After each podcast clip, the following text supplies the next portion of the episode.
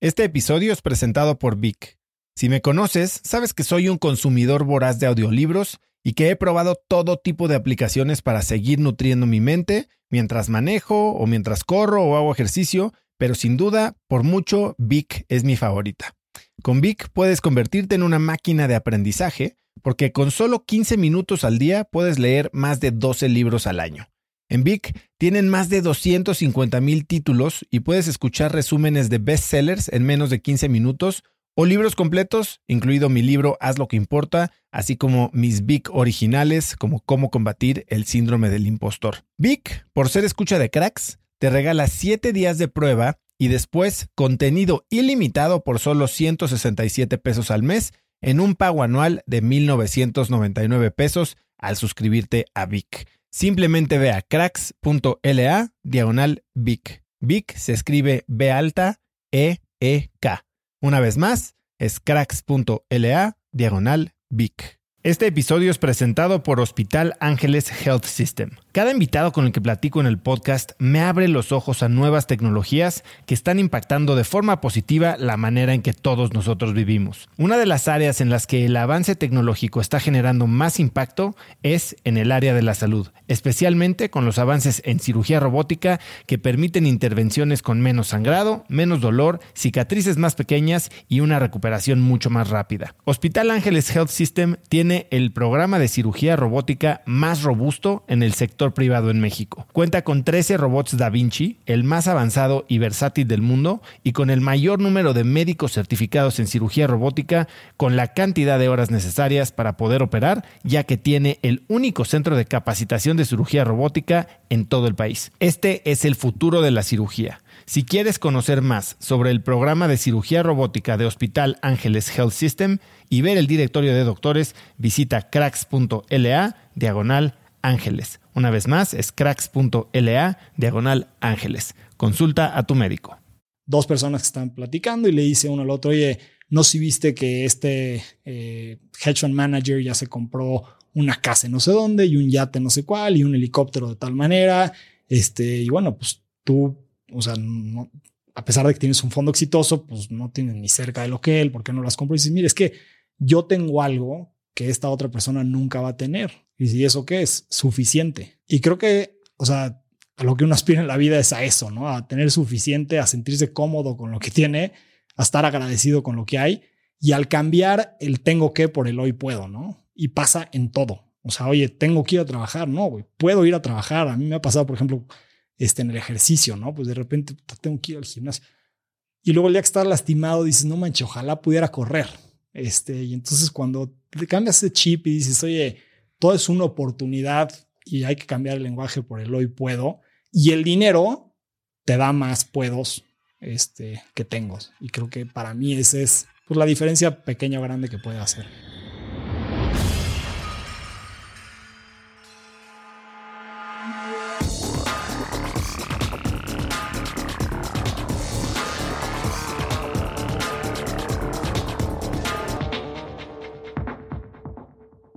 Hola y bienvenidos a un nuevo episodio de Cracks Podcast. Yo soy Osotrava y entrevisto cada semana a las mentes más brillantes para dejarte algo único y práctico que puedas usar en tu vida diaria. Antes de empezar, no olvides que Cracks ya está disponible en video en YouTube, así que si quieres ver el video muy rico, muy bien hecho de todas mis entrevistas, simplemente ve a youtube.com diagonal cracks podcast y suscríbete para enterarte de todos los episodios de estreno. Hoy tengo como invitado a Mario Sicilia. Mario lo puedes encontrar en LinkedIn como Mario Sicilia Bernard. Mario es socio fundador de Cerralbo Capital, un fondo para invertir en fondos de búsqueda, y de Proactive Capital, un fondo activista. Mario fue director general del Laboratorio Médico Polanco y durante su gestión fue el primer laboratorio en desarrollar la prueba PCR de COVID-19 en México. Antes de cofundar Proactive, Mario fue director general y presidente del consejo de Medistic, un negocio que adquirió junto con su socio vía un search fund o fondo de búsqueda, de lo que hablaremos hoy, en 2011 y vendieron en 2015 con gran éxito. Mario trabajó en Nexus Capital y en Grupo Cuo. Ha sido miembro del consejo de cuatro empresas adquiridas vía search fund. Es miembro del consejo de Médica Sur y ha cofundado cuatro empresas de real estate y una empresa de torres de celular. Mario tiene un MBA de Stanford y es ingeniero ingeniero industrial por la Ibero. Hoy Mario y yo hablamos de cómo funciona un search fund, de cómo ser un director general efectivo, de cómo piensas sobre hacer y tener dinero y de cómo crear y fomentar un buen network de mentores. Mario es un gran amigo desde hace mucho tiempo y estoy seguro de que vas a disfrutar esta gran entrevista con Mario Sicilia. Mario, bienvenido a Cracks Podcast. Gracias. Muchas gracias por invitarme. Mario, llevábamos un rato queriendo tenerte aquí y es de estos que me costó trabajo eh, convencer y qué bueno que, al final lo estamos haciendo. Vamos a hablar de muchas cosas, de muchas cosas que probablemente la gente le cueste un poquito de trabajo agarrar la onda, entonces vamos a, ser muy claros en, la, en el léxico y el vocabulario que usamos, pero quiero empezar por algo más light. Quiero que me cuentes de tu Bikini Challenge. bueno, eh, eso sí no la vi venir. Te cuento, estábamos en la maestría, regresamos y yo me hice cercano de Rodrigo Herrera porque trabajamos juntos cuando yo estaba en Nexus y él en Genoma. Y platican, es un cuate que siempre le ha metido mucho al fitness y como que se le, da, le dedica tiempo y atención al tema. Entonces, platicando con él, me platicó de, de una cosa que se llama Body for Life, que es un libro X. Eh, yo regresé de la maestría y como sabrás tú, en la maestría, pues como que mucha fiesta, mucho alcohol, este, muchos viajes y entonces pues todos estábamos gorditos regresando a la maestría, platiqué con, con mis socios y empezamos a hacer una cosa el, de un reto de 12 semanas este, para bajar el porcentaje de grasa como un incentivo para aplicarnos. Tú y él. Entonces, no, Rodrigo ni sabe ni está involucrado. Esto se lo robamos, lo del Body for Life, y lo hicimos José, Jaime y yo. Este, y era una apuesta donde apostábamos mil dólares por persona y el que ganaba se ganaba todo el pool. Y la idea pues era tener un incentivo y poner las pilas durante 12 semanas y hacer una medición inicial del porcentaje de grasa inicial y el final y ver la variación y quién había bajado más.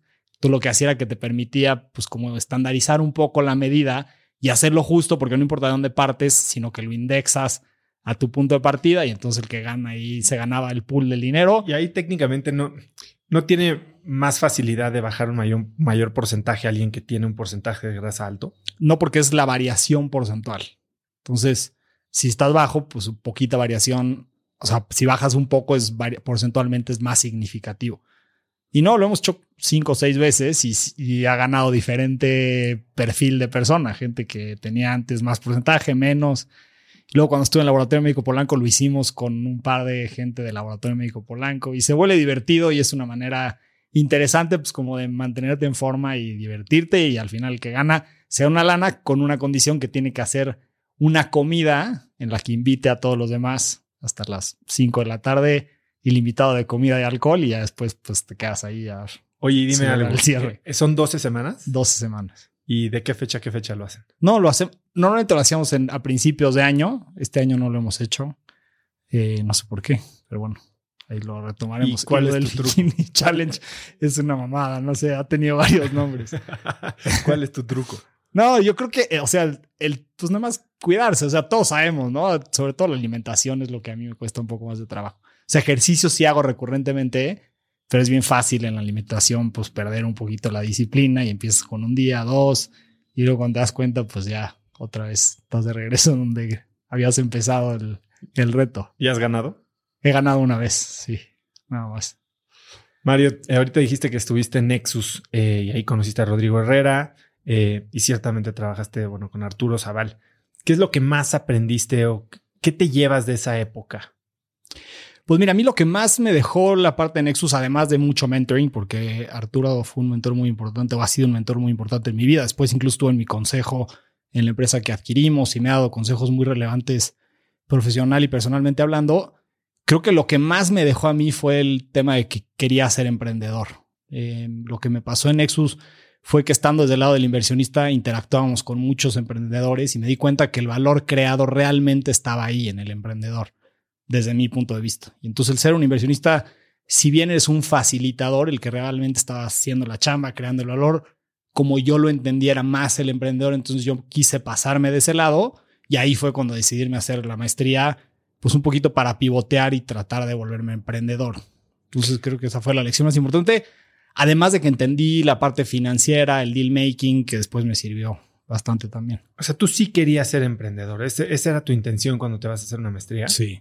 Sí, para eso me fui. Porque La verdad es que Nexus es un gran lugar, gente muy padre, una cultura increíble, este, un fondo que venía creciendo muy bien.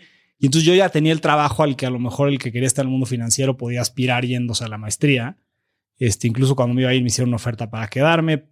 Pero para mí el tema sí estaba un poquito más en transicionar hacia una carrera más de ser emprendedor, eh, liderar un equipo y, bueno, estar ahí en la, en la cancha jugando. Nos conocemos que hace 20 años, yo creo, un poquito más, menos. Y siempre, algo, algo que me ha llamado mucho la atención de ti siempre, además de, de la manera tan estructurada y tan basada como en primeros principios que tienes de pensar, es tu cartera de mentores. Tienes a gente de altísimo calibre a la mano y utilizas muy activamente esta cartera. ¿Cómo, cómo has ido construyendo esta cartera de mentores? ¿Cuándo encontraste el valor? Y mucha gente me pregunta, ¿cuál es la clave para desarrollar una buena relación con un mentor? Sí, sí, la verdad es que he sido muy afortunado y, en el camino, yo creo que la, la, parte más importante para que los mentores estén alrededor tuyo es la gratitud. Creo que es la cualidad más importante en la vida, pero o sea, el hecho de, agradecerles, y el agradecerles no me refiero nada más a decirles gracias, ¿no? Sino con, con los hechos. Si vas con alguien, te da un consejo cuando te ve que lo ejecutas, cuando te ve que le das seguimiento, si te pone en contacto con alguien, cuando ve que sigues ese contacto, cuando ve que cuando necesita algo le puedes crear valor de vuelta. Creo que esa es la manera de demostrar la gratitud, ¿no? No es de, no es, no es de verbo, de, perdón, no es, no es sustantivo y decir, híjole, yo te agradezco mucho, ¿no? Sino es el tema de, ok, voy contigo, te pido un consejo y después, ¿qué hago con él? Creo que esa es la parte que a la gente que te está dando un consejo, pues le hace una diferencia y le hace, le incentiva a volverte a ver y a volver a interactuar contigo. Otro, creo que mucho es disciplina, o sea, la constancia de decir, híjole, yo a esta persona, pues le quiero extraer valor de alguna manera y entonces, ¿cómo voy a buscar una interacción activa? ¿Cómo le hago para pues de repente escribirles un WhatsApp, hacerles una llamada, buscar una reunión sin ningún tema. Eh, y sí, la verdad es que yo he tenido la fortuna pues de estar desde Nexus, me, es más, desde, desde Desk eh, con Luis Telles y Jorge Almada, que era mi jefe, pues mucho de, de escuchar y de poder aprender de gente que tiene mucho más experiencia que yo y me han hecho una diferencia muy importante en mi vida. Eh, digo, podemos hablar de ejemplos muy específicos, pero por ejemplo con Grausbeck, que es este, un profesor de Stanford, que pues evidentemente tiene a muchísima gente pidiéndole ancho de banda porque, porque pues cada generación hay gente que quiere consejos de IRF. Eh, yo lo que hice con él fue que él daba una clase de Managing Growing Enterprises y ahí es donde pues se hablaba más cuando yo fui a Stanford de, de los search funds. Quería tomar su clase, fui con él y, me, este, yo ya no podía, ¿te acuerdas que había unos super bullets y no sé qué? Yo ya no alcancé a entrar a la clase de Grausbeck. Entonces fui con él, lo busqué con un correo de la nada y le dije, oye, échame la mano, quiero este, tomar tu clase. Sé que a veces dejan auditar las clases, a ver si me puedes hacer el favor de dejarme auditar tu clase. Me dijo, oye, la verdad es que yo trato de mantener el grupo pequeño, entonces no puedo dejarte auditar porque entonces administración me empieza a presionar para que crezca el tamaño del grupo. Me dice, pero bueno, pues si tú te empiezas a meter a la clase eh, y vienes un día y otro día y otro día, y yo no sé si eres un invitado de alguien o si estás nada más escuchando, entonces, pues como yo no me fijo muy bien en quién está en el salón, pues tampoco es como que te voy a sacar. O sea, más vale pedir perdón que pedir No, dije, pues, me está diciendo que vaya, o sea, que no me va a dejar auditar oficialmente, pero que vaya.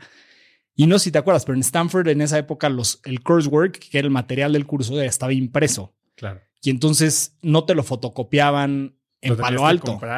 No, y si ibas a Palo Alto a las papelerías de ahí alrededor, no te lo fotocopiaban porque estaba prohibido, o sea, los tenían como amenazados de que no pueden fotocopiar este, los, los coursework. Entonces conseguí uno, me lo traje a México y pues aquí sí, o sea, ni idea de qué Stanford Nato, me lo fotocopié todo y entonces tenía todo el material, fui a todas las clases y pues obviamente a todas las clases dejando a un lado eh, ese tiempo que pudiste haber usado para cosas que te dieran crédito, para hacer trabajo, para hacer tarea, para vivir. Esta fue una clase que oficialmente no contó en tu currículum. Sí, no, para nada. No, pero fue la que más diferencia me hizo. Eh, uno, porque era justo el tema que me interesaba y dos, porque Grausbeck ha sido una influencia muy positiva en mi vida desde un punto de vista de mentor, de este, incluso de role model. Eh, y entonces tomé la clase, la audité toda, me la eché toda completita. Y no tenías que entregar ninguna tarea ni nada. Nada, no tenía que entregar tarea. es mucho roleplays, no participaba en los roleplays. Me dijo, no te voy a poner a participar en los roleplays, pero bueno, pues escuchaba, estaba ahí. Y luego eso me, me permitió hacer la relación con Grausbeck. Y entonces a partir de ahí, cada vez que voy a Stanford, que es una vez al cuatrimestre, busco una reunión con él y lo voy a ver y el señor ha sido eh, generoso con su tiempo y me da tiempo para escuchar mis tonterías y ni es inversionista mío, nunca ha puesto un peso conmigo, pero es pues alguien que le hice gracia porque me vio que estaba interesado. Entonces creo que esa parte de mostrar el interés eh, hace mucha diferencia y Grausbeck de verdad es una de esas personas que a mí me ha cambiado este, pues, la manera de gestionar los negocios de una manera muy importante. ¿Cuál crees que es la lección más valiosa que te ha dejado? Pues creo que te la platicé alguna vez, pero cuando yo empecé a ser director general de, de BOMI a los 30 años y sin saber nada de logística, me pasaba mucho, pues que traes el título del MBA y crees que debes saber. Y la verdad es que como CEOs de primera vez, a nosotros en nuestras carreras profesionales hasta ese momento, incluso académica, te han premiado por saber, por tener conocimiento, por tener las respuestas. Eh, y cuando tomas un rol como estos, donde pues no sabes, porque de verdad no sabes, y no es que pretenda ser humilde, es que de verdad no sabes nada de la industria, no sabes nada de ser director general. Eh, yo nunca había tenido un reporte directo en mi vida, entonces nunca había tenido un empleado. Y aquí llegué y tenía 280 empleados de la noche a la mañana. Eh, y además mucho más joven que la gran mayoría. Entonces llegué ahí y entraba a las reuniones y trataba de tomar decisiones. ¿no? Yo decía, pues si no tomo decisiones siendo el director general, pues no sirvo de nada. Y lo que me pasaba es que uno, a mis decisiones les faltaba contexto, entonces normalmente eran cosas que no hacían mucho sentido y entonces la gente que estaba en la mesa decía, oye, pues eso no hace sentido, es una pendejada. Me lo decían más bonito, pero eso querían decir. este, y la otra, pues perdía cara porque no se hacía lo que yo decía y entonces pues no era el, o sea, si vas a ser el líder y no estás tomando las decisiones, queda raro. Y entonces busqué a Grausbeck y le dije, oye, me está pasando esto, me siento muy incómodo, me estoy dando cuenta, pero no sé cómo cambiarlo. Me dijo, no, hombre, está bien fácil. Lo que tienes que hacer es sienta a los directores en una mesa, planteen el problema, escucha las opiniones de todos, pregunta, y una vez que tengas las perspectivas de todos y el input de todos los que están en la mesa, entonces ya nomás sumas uno más la otra mitad y tomas esa decisión y eso te va a dar muchas cosas. Uno, pues que va a estar nutrido del conocimiento de, todos los directores. Dos, que tú vas a estar tomando la decisión y probablemente sea la más acertada porque va a estar este, con todo el contexto. Y tres, que todos los directores que estén ahí van a estar detrás de la decisión porque es una decisión que se tomó en conjunto. Y eso me hizo toda la diferencia. O sea, me cambió toda la dinámica. Hicimos una reunión semanal con todos los directores y me funcionó muy bien este, por todas tres razones. Oye, ¿crees que esta técnica de toma de decisiones o de manejo de conflictos dentro de una eh, mesa directiva se aplica en cualquier tamaño de empresa o es solo en, casos en los que hay un equipo ya con, digamos, con un equipo de legacy, con experiencia y que tú eres el externo en el que no tienes tanto, tanto conocimiento de la industria? O sea, mi pregunta es, cuando tu equipo es un poquito más junior, cuando tal vez sí tienes un poquito más de attachment o conocimiento del producto porque tú eres el fundador y tú lo desarrollaste, ¿esta, esta metodología tendría el mismo impacto? Pues mira, nunca he tenido más conocimiento que mi equipo directivo, afortunadamente. Creo que en el momento que te pase eso, tienes que replantearte la composición de tu equipo directivo. O sea, yo creo que si no estás rodeado de gente que sabe más que tú en las áreas que le tocan a cada uno, pues algo no estás haciendo bien como director para atraer al talento que necesitas y retenerlo. Eh, ahora, creo que hay, hay un punto de partida para esto y tiene que ser basado en dos cosas. Uno, el que haya este, roles bien definidos, o sea, que sí tengas quién es el director de operaciones, quién es el director de sistemas, quién es el director de calidad, porque entonces eso te hace que cada uno de ellos pues sí tengan un área de expertise muy importante. Entonces, si los roles están bien definidos y bien ejecutados, probablemente cada uno pueda aportar valor desde su perspectiva. Entonces, esa es una primera parte que creo que tienes que tener para que este sistemita funcione.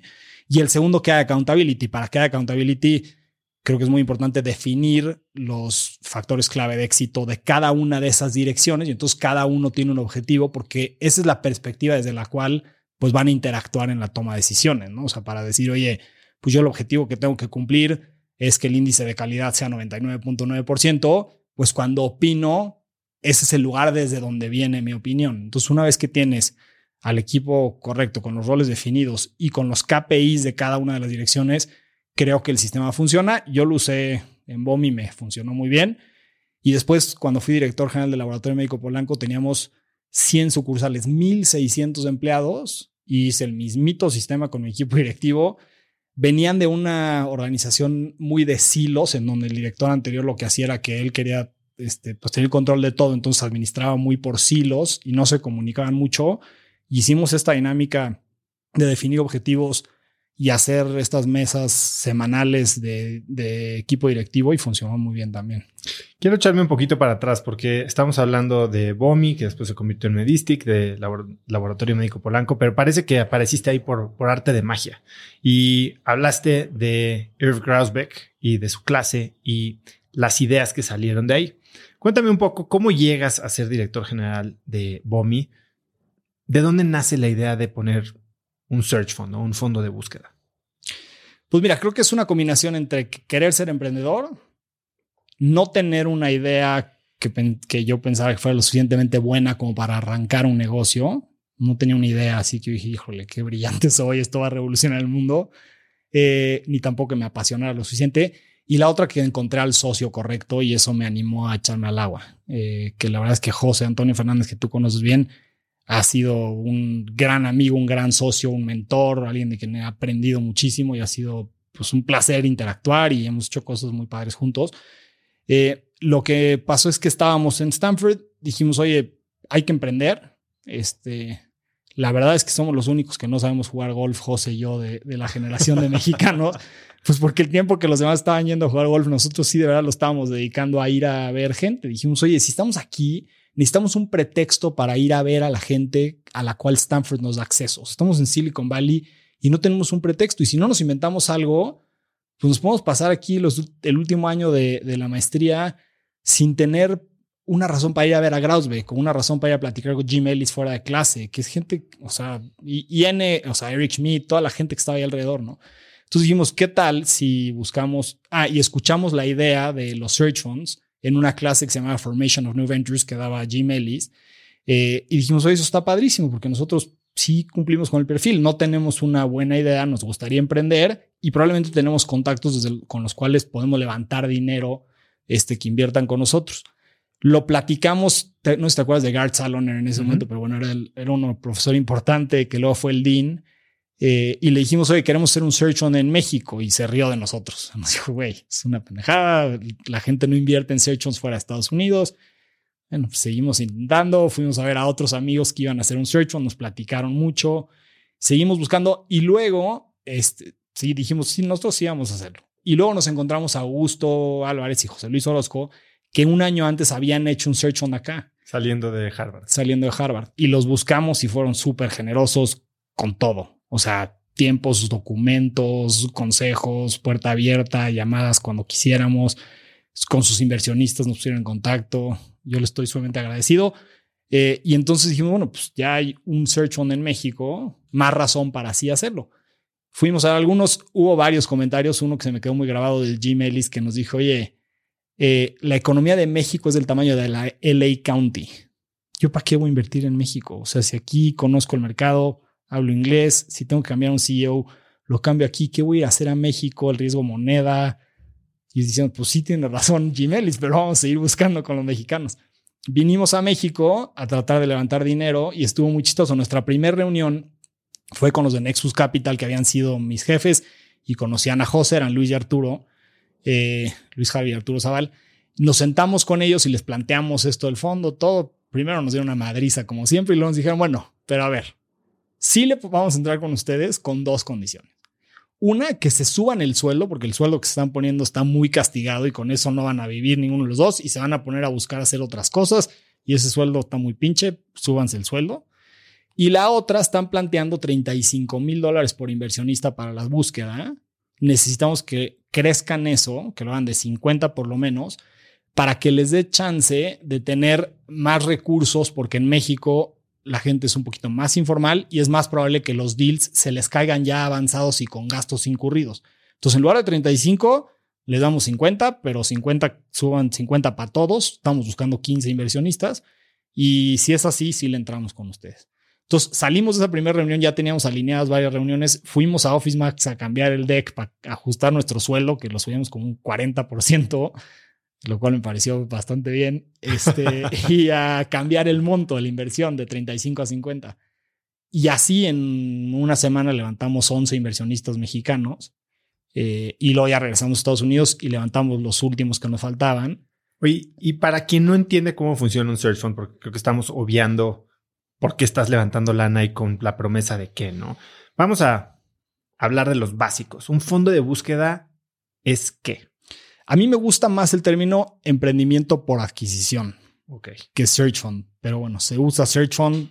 Eh, a mí no me gusta tanto porque el tema de fondo como que es mis, misleading, pero tú lo que haces es que en lugar de querer emprender, de arrancar un negocio con tu idea, lo que estás buscando es adquirir un negocio para volverte director general. Entonces realmente es alguien que quiere operar y que va a usar este vehículo financiero como un puente para llegar a ser un director general.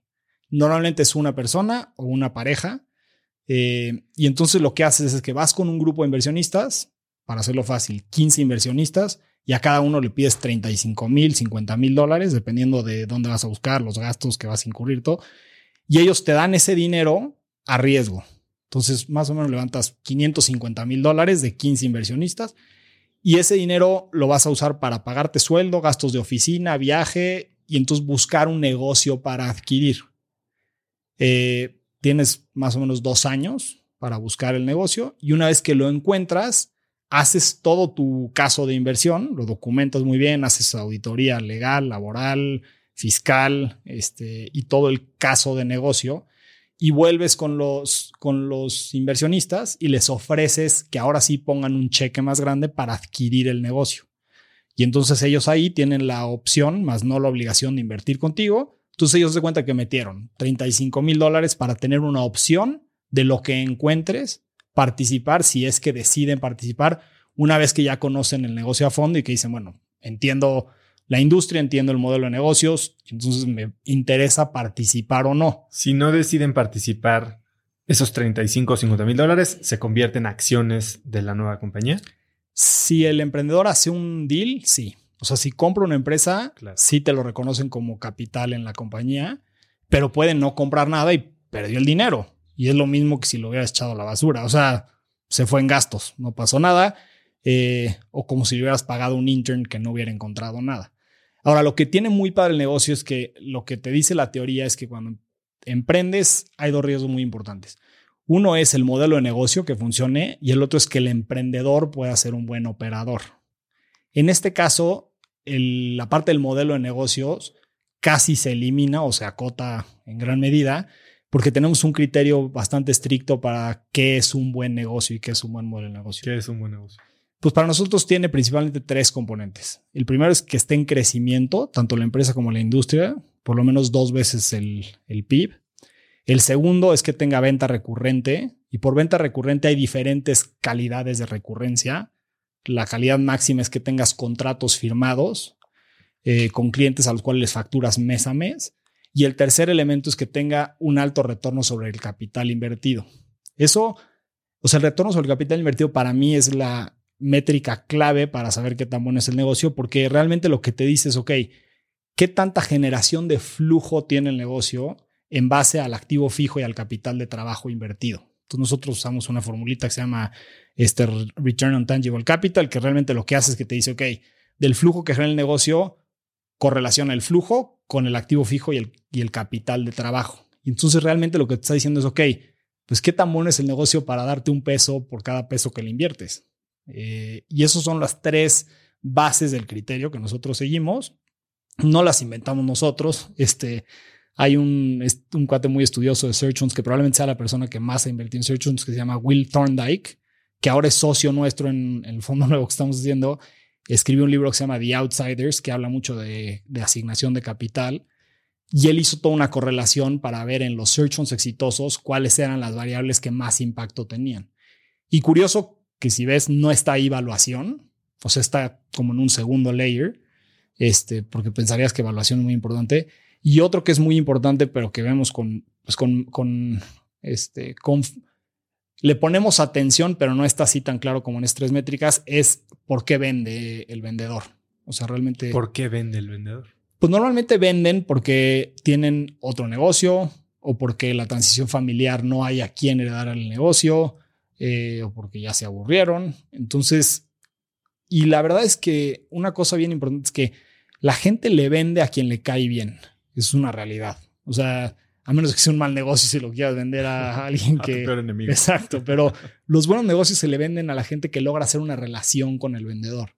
Y normalmente los vendedores con los que los search funders o los, estos emprendedores interactúan es gente que sí tiene un interés genuino por su negocio y por la gente que ahí trabaja. Entonces dice, oye, pues yo sí voy a transicionar, sí quiero que el futuro de esta empresa y el futuro de la gente que trabajó conmigo, con la que construí esto, con la que he estado 20, 15, 10 años trabajando, pues que les vaya bien. Entonces, no le voy a vender un estratégico que venga y consolide y corra gente y haga un tema aquí, mucho reestructura. Y tampoco a lo mejor a un fondo de capital privado, pues que venga y después nada más se enfoque en los financieros y no tanto en la gente y qué va a pasar con mi marca y mi negocio y mi legado, ¿no? Entonces, eso hace que estadísticamente hablando, compremos en los, con estos fondos a la mitad de evaluación de lo que compran los private equities, empresas al doble de crecimiento. Entonces, creciendo al doble, pagando la mitad de precio en múltiplo de vida. Eh, y esa formulita, pues permite que hagamos en promedio el doble de retorno que private equity y tres veces lo del S&P. Entonces, si es un asset class que ha probado ser muy exitoso, eh, se ha iterado muchas veces y esta fórmula de tener un emprendedor con financieros alineados, un grupo de inversionistas que no nada más ponen el dinero, sino que además son mentores y se suben al consejo y hacen un consejo pues, que le crea valor al emprendedor, eh, con negocios con este criterio de inversión muy bien definido, nos ha permitido, la verdad es que como industria, pues que los retornos sean buenos y además sea muy divertido porque estamos en, industrias divertidas. Me, quedan algunas dudas de, ok, el emprendedor o este grupo de emprendedores logran encontrar una empresa, logran levantar la lana para comprarla, la compran y después en teoría su rol es irse a trabajar y a operarla, ¿no? Probablemente sin conocimiento, como te pasó a ti, de la industria o incluso de management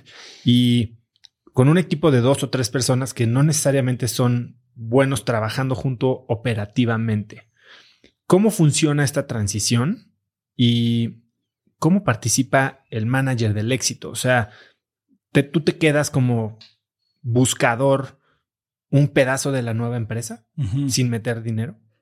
Sí, mira, para hacerlo fácil, o sea, al final del día lo que la formulita es muy parecida a la de un fondo de capital privado. El emprendedor va a tener dos cosas. Su sueldo de mercado por ser director. Entonces, pues él va a cobrar como si fuera el director general de una compañía de ese tamaño, lo cual pues es bastante justo y con eso debiera salir con su gasto el día a día. Y por otro lado tiene un pago que es a éxito, que, que le puede permitir llevarse entre el 25 y el 30% de la utilidad generada entre la adquisición y la venta del negocio. O sea, sí estamos buscando que en un periodo de tiempo hay un evento de liquidez y el emprendedor, cuando hay ese evento de liquidez, se lleva una parte de la utilidad. Entonces le regresa al inversionista, oye, tú me diste 10 millones de, bueno, grupo de inversionistas me dieron 10 millones de dólares para comprar el negocio, aquí se los regreso con un retorno preferente, eh, que puede ser del 6% en dólares, 7% en dólares, y cuando pasa ese límite, entonces empieza a participar de la utilidad y se puede quedar entre el 25 y el 30%.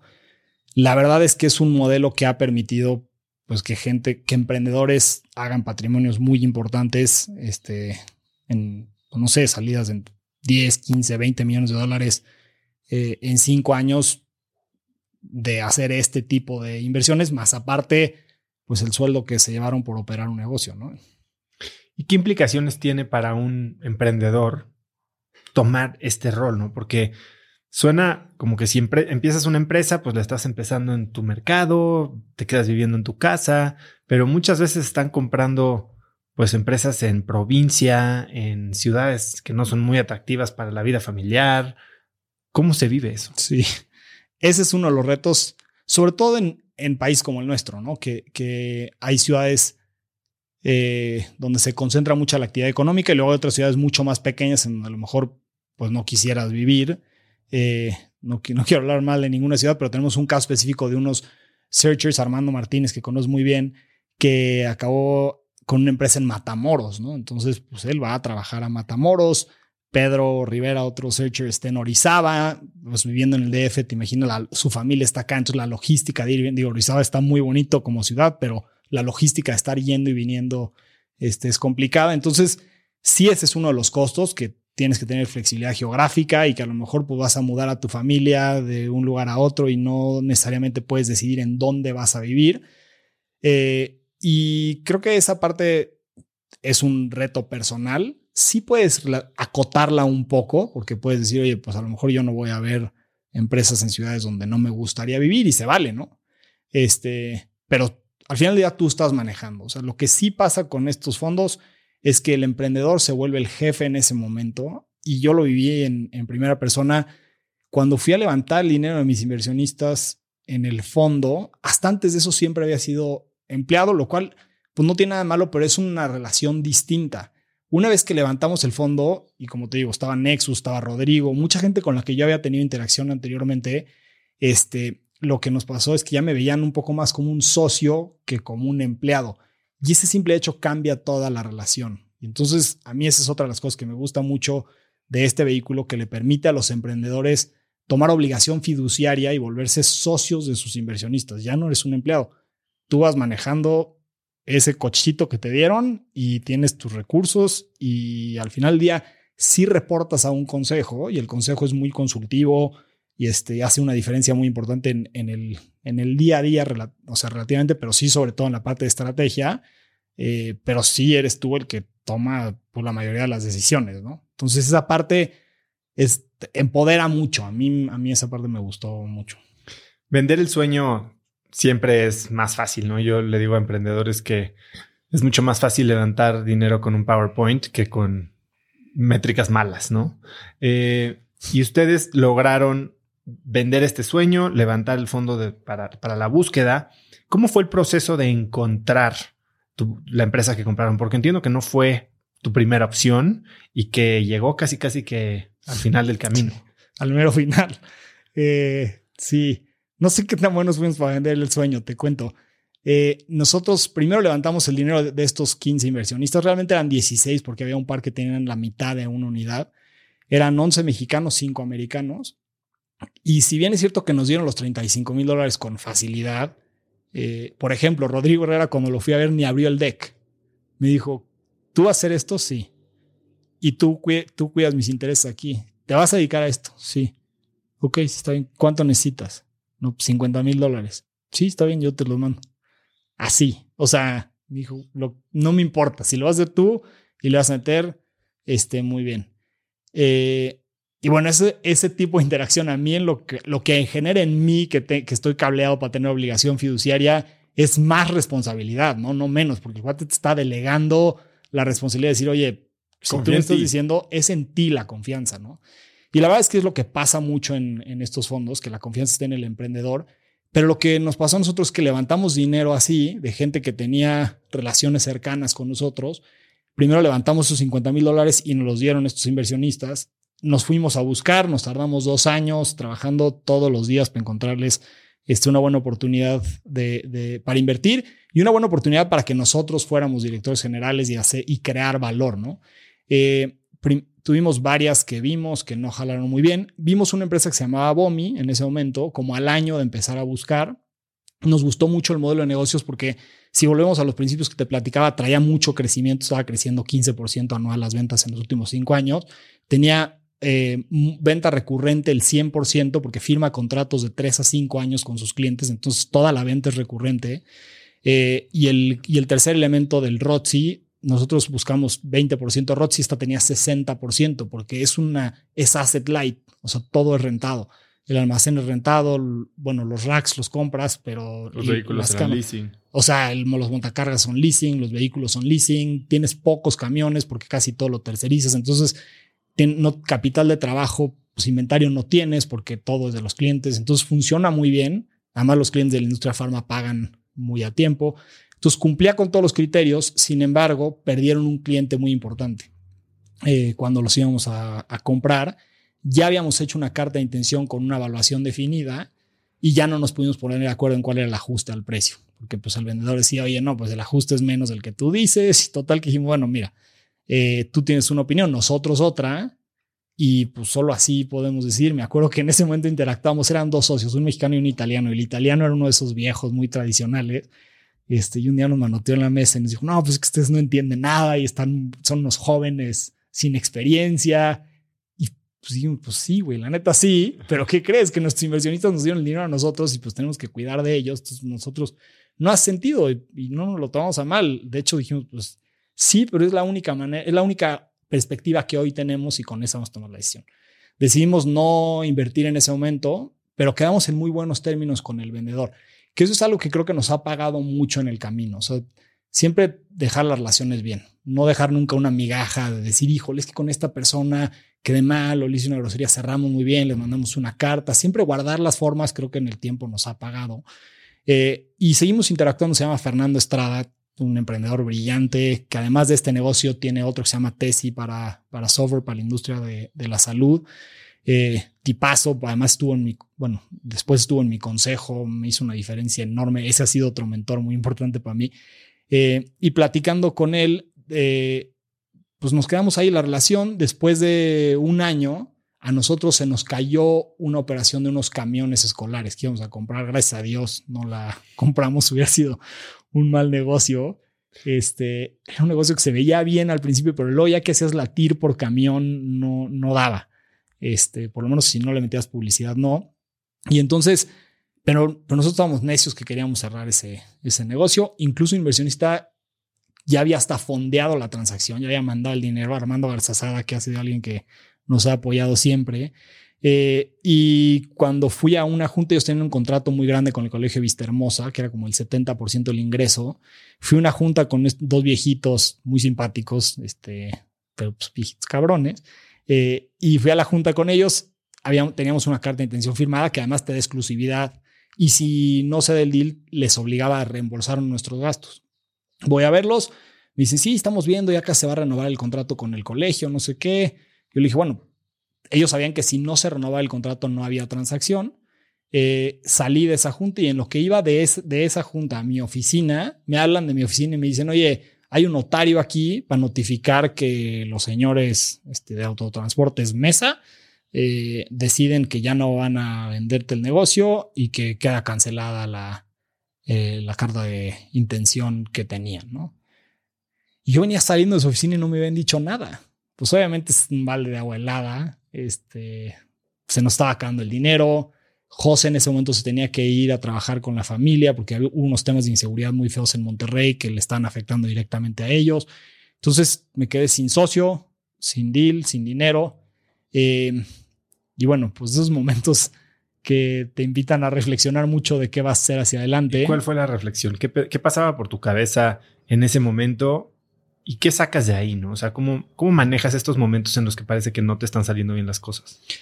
Pues mira, me ayudó muchísimo una plática con Arturo Zaval, justamente que lo busqué. Le dije, oye, Arturo, está así el tema. No es que me dijo, Mario, pero llevas dos años buscando. A ver, o sea, seguro has visto algún negocio que esté bueno regrésate a ver lo que has visto, los que han estado buenos, que te ha faltado así para jalar el gatillo, y agarra uno de esos y dale, cabrón. O sea, lo peor que puedes hacer es no hacer un deal y quedarte ahí y fracasar en esto que estás haciendo. Si es lo peor, ¿no es peor comprar algo malo?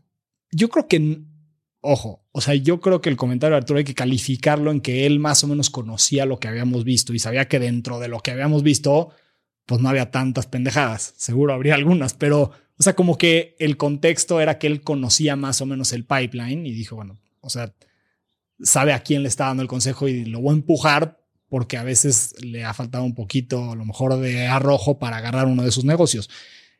No, no, definitivamente ni él ni yo, estoy seguro, pensamos que lo peor que te puede pasar es no comprar, porque si compras mal es un calvario. O sea, es lo peor que te puede pasar comprar un mal negocio, porque entonces estás ahí con la obligación fiduciaria, el dinero de los inversionistas, el negocio yendo mal y, una vida muy miserable.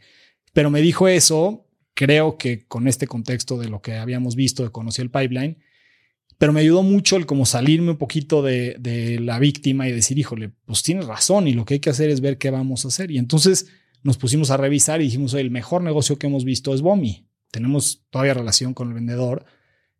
¿Qué tendría que pasar para que sí hiciéramos ese deal? Y entonces, la diferencia en cómo lo planteamos esta vez es que en lugar de decir, oye, nos interesa adquirir Bomi o no, lo planteamos desde una manera muy práctica de decir cuáles tienen que ser los términos en los cuales sí queremos hacer esa transacción y los listamos en una carta en blanco y negro y se la dimos a Fernando, con el cual habíamos tenido una muy buena relación eh, y funcionó. Digo, detalles más, detalles menos, pero al final logramos hacer una transacción que nos permitía comprar la empresa a una evaluación atractiva, con financiamiento de los mismos vendedores por el 30% de la transacción, lo cual era muy bueno para nuestros inversionistas, eh, y nos permitía comprar un muy buen negocio. Entonces, creo que ese cambio de chip, en lugar de estar enfocando en qué es lo que está saliendo mal y decir, bueno, ¿qué necesitaríamos para que las cosas salgan bien?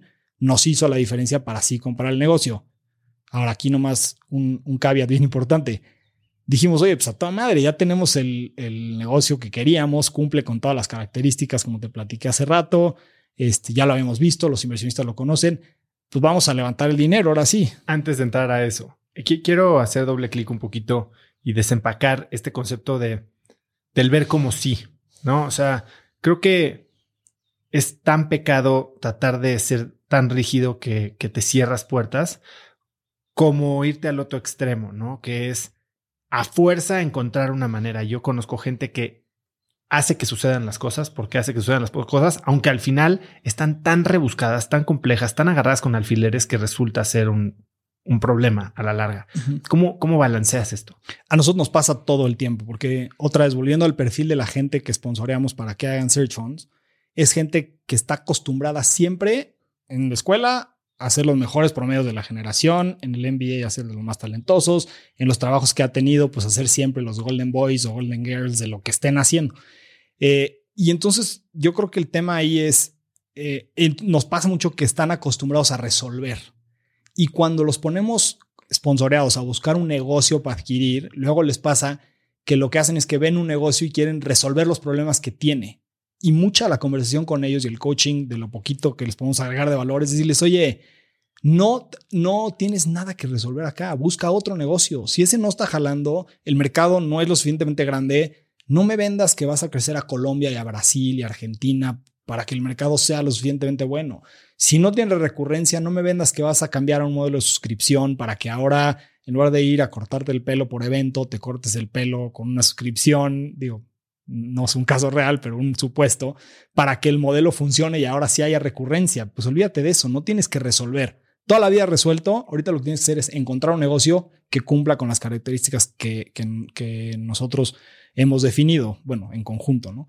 Creo que, o sea, la parte, pero, pero el balance entre el resolver eh, temas y ir por todo y no, y tener parálisis por análisis un poco, creo que está en tener muy claros cuáles son los fundamentales. Y cuando tienes tres o cuatro fundamentales, tus prioridades bien definidas y algo cumple con esas tres o cuatro, entonces sí se vale hacer todo lo demás para que las cosas salgan, ¿no? Y creo que fue lo que nos pasó con Bomi. Nosotros teníamos muy claro cuál era nuestro criterio de inversión y el negocio cumplía perfectamente bien con el criterio de inversión. Entonces, una vez que sabíamos, oye, ese activo sí es el activo que queremos porque cumple con esas tres, lo, donde resolvimos fue en todo lo demás, ¿no? O sea, en cómo sí hacer el deal, la evaluación, se vuelven temas un poquito secundarios, si quieres Entonces yo, o sea, creo que una manera de resumirlo es que si logras que definir muy bien tus prioridades y tu criterio y lo que estás haciendo cubre esas prioridades y ese criterio, sí se vale ser ingenioso en lo demás, ¿no? Pero no ser ingenioso y resolver el todo, porque entonces acabas con una cosa que no funciona. Te quedas sin lana, encuentras tu última bala y decides jalar el gatillo. Sí, bueno, ya no teníamos lana. Por suerte, como te decía, en la carta de intención había una cláusula donde nos tenían que regresar nuestros gastos si ellos decidían echarse para atrás. Y logramos que, o sea, no sé cómo, que los señores Mesa nos dieran, creo que 50 mil dólares. Y con ese dinero alcanzamos a cerrar el gap que nos faltaba de tiempo para cerrar Bomi. Eh, ya no teníamos dinero para due diligence, entonces había un due diligence que habíamos pagado anteriormente con KPMG, este, y Forastier y Abogados y algo muy estructurado. En esta segunda vuelta me fui yo a la empresa, agarré los estados de cuenta y las facturas y empecé a cruzar facturas contra pagos en bancos para ver que los clientes estuvieran activos.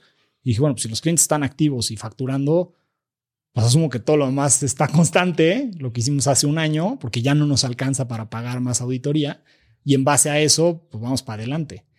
Eh, vamos con los inversionistas y les decimos, oye, aquí está el deal, está buenísimo, estamos comprando una muy buena evaluación, la estructura está muy buena, casi nos dieron todo lo que pedimos, pues está toda madre, así. No, pues sí, pero a mí no me interesa tanto porque no sé, las cosas han cambiado y la economía del país, era octubre del 2011. Este, y entonces, pues no sé, ahorita no, porque además este, estoy en otros proyectos y así uno, ¿no? Y otro, y otro, y otro. Y de repente hacemos la vuelta con los 16 y teníamos el 35% del capital que necesitábamos. Y nos faltaba el 65% de un cheque de 18 y medio millones de dólares, que eran 12 millones de dólares. En el camino yo le mandé el investment memo, que es el documento donde describes toda la inversión, un documento bastante extenso, a Michael Kahn, que era un amigo de la maestría. Y se lo mandé principalmente para que me ayudara a pulir el inglés y para que me diera su opinión, porque es un cuate al que respetaba muchísimo intelectualmente, este, pero pues fue con nosotros a Stanford. Y él estaba trabajando en un hedge fund en San Francisco que se llama Valiant Capital Partners y me contestó y me dijo, oye, aquí están mis comentarios, este es el markup del documento, pero en adición a eso, a nosotros nos interesa invertir con ustedes, con una condición, que sea un cheque grande, porque el fondo tiene 1.500, 2.000 millones de dólares, y un cheque chico, pues no nos interesa. dije, puta, pues, ¿qué crees, güey? Yo justo lo que necesito es un cheque grande. Entonces le dije, pues déjame ver, a ver qué puedo hacer. Este, y al final Michael, que es un cuate que estuvo en el NBA con nosotros, que nunca pensé que fuera a ser mi inversionista, terminó poniendo 12 millones de dólares del fondo en el que estaba, se volvió el inversionista más importante, dueños del 65%, un miembro del board muy activo y hasta hoy uno de mis mejores amigos y de las personas con las que más eh, pues reboto ideas de negocios y otra vez un mentor importante que derivó pues simplemente una relación en el MBA. Y ahí a mí la lección que me dejó mucho es este tema de que la reputación hay que cuidarla siempre porque nunca sabes de dónde va a venir una persona que te pueda hacer una diferencia, ¿no? Y Michael pues se volvió el facilitador. O sea, sin Michael no hubiéramos podido hacer el deal. Eh, él cubrió ese gap. Si bien es cierto que el fondo tenía 1.500, 2.000 millones de dólares, 12 millones de dólares los ganaban o perdían todos los días en tipo de cambio, este, pues él puso su reputación en la línea por nosotros, ¿no? El cuate era un socio junior y se aventó el tiro de decir, oye, yo confío en ellos y les voy a poner dinero de la bolsa que me toca a mí administrar en el fondo. Eh, y pues eso yo le estoy agradecido siempre, ¿no? Un poco lo que dicen, ¿no? ¿Quieres eh, dinero? Pide, consejos. Así nos pasó. sí, así tal cual nos pasó. Fue muy afortunado. Mario, cuando eh, compran la empresa, ya se había separado José de la operación, vamos a decir, y asumes el rol de director general. En una empresa que parecía que tenía todo, ¿no? Va, bien, va creciendo, pero pues tu chama en los siguientes seis o cinco años que duraría tu involucramiento antes de una salida, porque obviamente tiene que haber una salida, es crecer las ventas, crecer eh, eh, el margen y crecer el múltiplo, ¿no? Buscando una salida atractiva. ¿Cómo, cómo vives introducirte a una industria que no conoces, en un rol que nunca has tenido, con una responsabilidad tan grande y, básicamente un plan que tienes que seguir? Sí. Pues mira, yo creo que, o sea, con mucha humildad y mucha paciencia. Eh, otra vez, en este en esta intención de no tomar decisiones aceleradas, fuimos muy claros en definir los primeros 100 días y en esos primeros 100 días el decir, oye, en esos 100 días en lo que me tengo que enfocar es en aprender del negocio eh, y para aprender el negocio tengo que retener a la gente y aprender de la gente. Entonces, o sea, para mí la prioridad número uno, y siempre se los digo a los directores que toman una operación, era reclutar a mi equipo, porque aquí a diferencia de lo que pasa en un startup tradicional donde tú estás entrevistando a la gente y tú los contrataste. Aquí ya están. Bueno, aquí ya están y además tenían otro jefe antes que les caía mucho mejor que yo, seguramente. Entonces, en el momento en que llegas ahí, a mí me pasó cuando me presentaron, este, me sentó Fernando, eh, estaba en una mesa con los directores Y dijo, oye, pues es que mira, ahora ellos adquieren el negocio, Mario va a ser ahora el nuevo director general. Y un par de personas en la mesa lloraron. dije, no, pues está toda madre, me va a ir de muy bien aquí, cabrón. Este, y lloraron porque te vamos a extrañar, Fernando, y tú nos enseñaste todo lo que sabemos. Este, entonces, creo que la tarea número uno es esa, ¿no? El, reclutar a tu equipo, porque a pesar de que ya compraste negocio y ya tienes la posición, no eres el líder de esa organización. Eh, y entonces yo me enfoqué primero mucho en eso y para eso la mejor manera de hacer que la gente eh, pues jale contigo es escuchar. Y creo que otra vez volvemos al tema de hacer las preguntas. Eh, platiqué mucho con, con Leon Craig, que, que en ese momento me ayudó bastante con este rol de CEO y me decía que las cinco preguntas más importantes de un CEO es por qué, por qué, por qué, por qué y por qué. Y entonces eso hacía, me senté con todos, muchas preguntas, este, muchas preguntas abiertas para que la gente tenga la capacidad de, o sea, el espacio para hablarte de lo que ellos harían, cómo te ves tú en cinco años, qué harías tú si fuera yo, cuáles son los temas, los retos más importantes, las oportunidades más grandes. Este, y mucho un tema de, de hacer una conexión personal. Creo que a veces eh, en el contexto laboral obviamos el tema de que somos personas y que la gente pues quiere ser escuchada y quiere tener injerencia en la toma de decisiones y creo que ese es el factor más importante por la que alguien trabaja para ti, eh, porque le permites tener un espacio en donde haga una diferencia. Y eso es más importante que el sueldo, como yo lo he vivido, ¿no? Este, ¿Cómo, ¿Cómo? A ver, aquí estás diciendo que para ganarte la confianza tienes que básicamente escuchar, mostrar vulnerabilidad o humildad, como lo dijiste. ¿Cómo le haces para admitir que no sabes sin perder autoridad? Porque creo que algo que puede suceder mucho es pues, que los mismos anticuerpos de la empresa te rechacen al grado que se haga inoperante esto. ¿Cómo lo evitas? Pues mira, yo creo que depende del contexto. Yo he tenido la fortuna de poder ser siempre el que menos sabe, eh, porque la manera como he llegado a esas posiciones me ha permitido hacerlo. O sea, primero, en, digo, partiendo desde Bomi, pero estando como director general, pues todos sabían que yo no sabía nada de logística, no tenía nada que esconder. Y el tema de que había hecho una maestría en Stanford o que había hecho capital privado antes, en Lerma Toluca, les valía madre. O sea, no les podía importar menos mi título de Stanford, lo cual me hizo mucho bien a mí, porque entonces había que ganarse el, respeto de otra manera. Eh, entonces, creo que pretender saber en ese contexto sería lo que eh, hubiera sido contraproducente. Admitir, decir, oye, yo no sé, abrir un espacio de comunicación muy interesante donde se vuelve tantito difícil es cómo mantienes tu autoridad para la toma de decisiones. Y creo que la forma de hacerlo es con métricas. Porque cuando tú vas a las métricas y están bien definidas, entonces ya no es un tema de qué hago, o sea, de, si tengo o no la autoridad. Es un tema de, oye, no estamos llegando al resultado porque tu KPI es 5 y estás en 4. Entonces, ¿qué tenemos que hacer en conjunto? Yo soy un facilitador. ¿Qué tenemos que hacer en conjunto? ¿Cómo te ayudo para que podamos llegar al número que necesitamos llegar? Y cuando administras con métricas bien definidas, con procesos bien definidos, hace toda la diferencia y te permite tener la autoridad porque la autoridad viene de medir un resultado tangible, no viene de decir, ah, es que yo soy el jefe, güey. Viene a decir, oye, tenemos un problema, ¿cómo lo resolvemos? ¿Cómo te ayudo? Y entonces se abre un espacio para que tú como director general puedas facilitar el trabajo de la gente. Y yo siempre lo he dicho, yo como director general soy un facilitador para que, para que los directores puedan hacer su trabajo mejor. Yo no soy el que tiene las respuestas.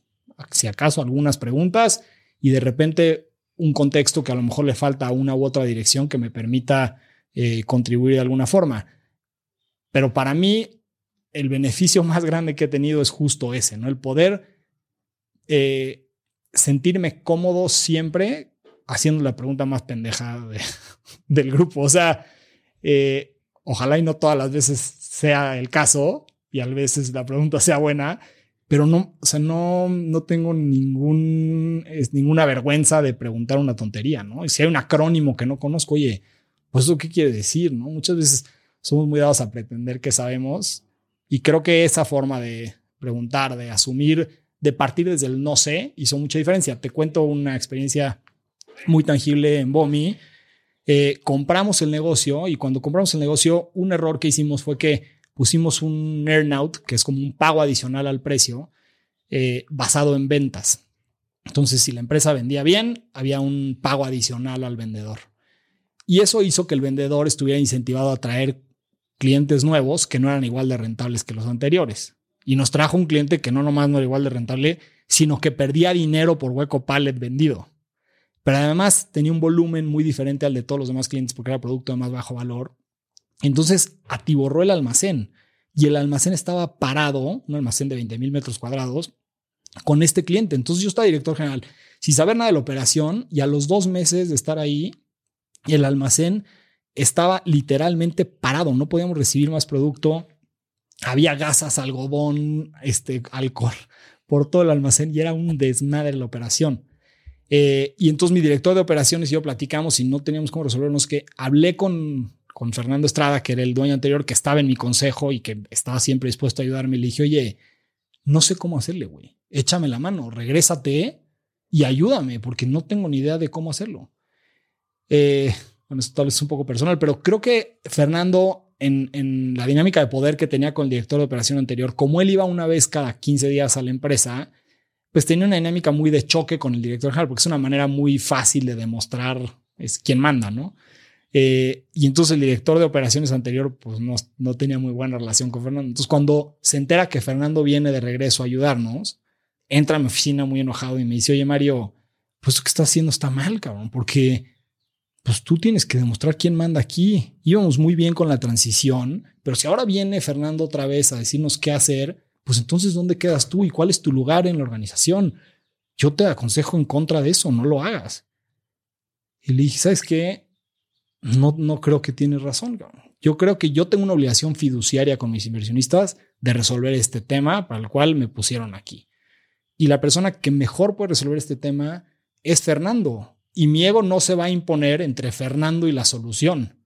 Fernando va a venir aquí, nos va a decir cómo hacerlo, se va a ir a la semana o dos y entonces mi lugar me lo ganaré yo en el tiempo y con resultados, no evitando que Fernando venga a la empresa. Si yo tengo que ganar mi lugar evitando que Fernando venga a la compañía, pues no me lo merezco. Eh, fue una dinámica bastante eh, complicada. Es, esa reunión fue difícil, pero al final del día pasó, vino Fernando, nos ayudó, salimos un poco del bache. Eh, y bueno, sí me gané un poquito del respeto de la gente en el tiempo y las cosas afortunadamente salieron bien al final. Hablas de que salieron bien y bueno, ciertamente fue uno de los primeros grandes casos de éxito de los search funds en México. ¿Cómo se da este proceso de venta? ¿Por qué decides salir? Pues mira, eh, pasaron dos cosas. Una, el negocio iba muy bien.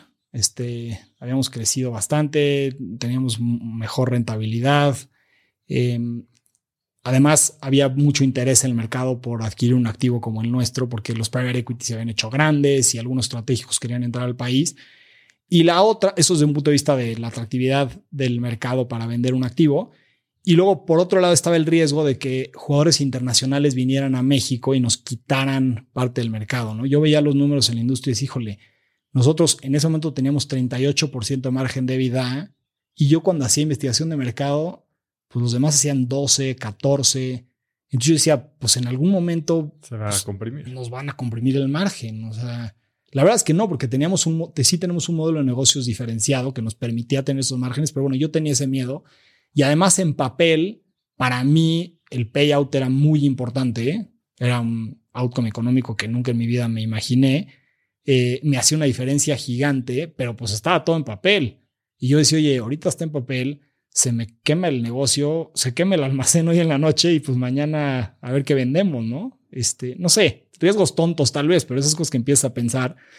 Eh, y, y, fui, y platiqué con Michael, platiqué con el consejo y dijimos, oye, tal vez es un buen momento para explorar una salida. Contratemos un banco.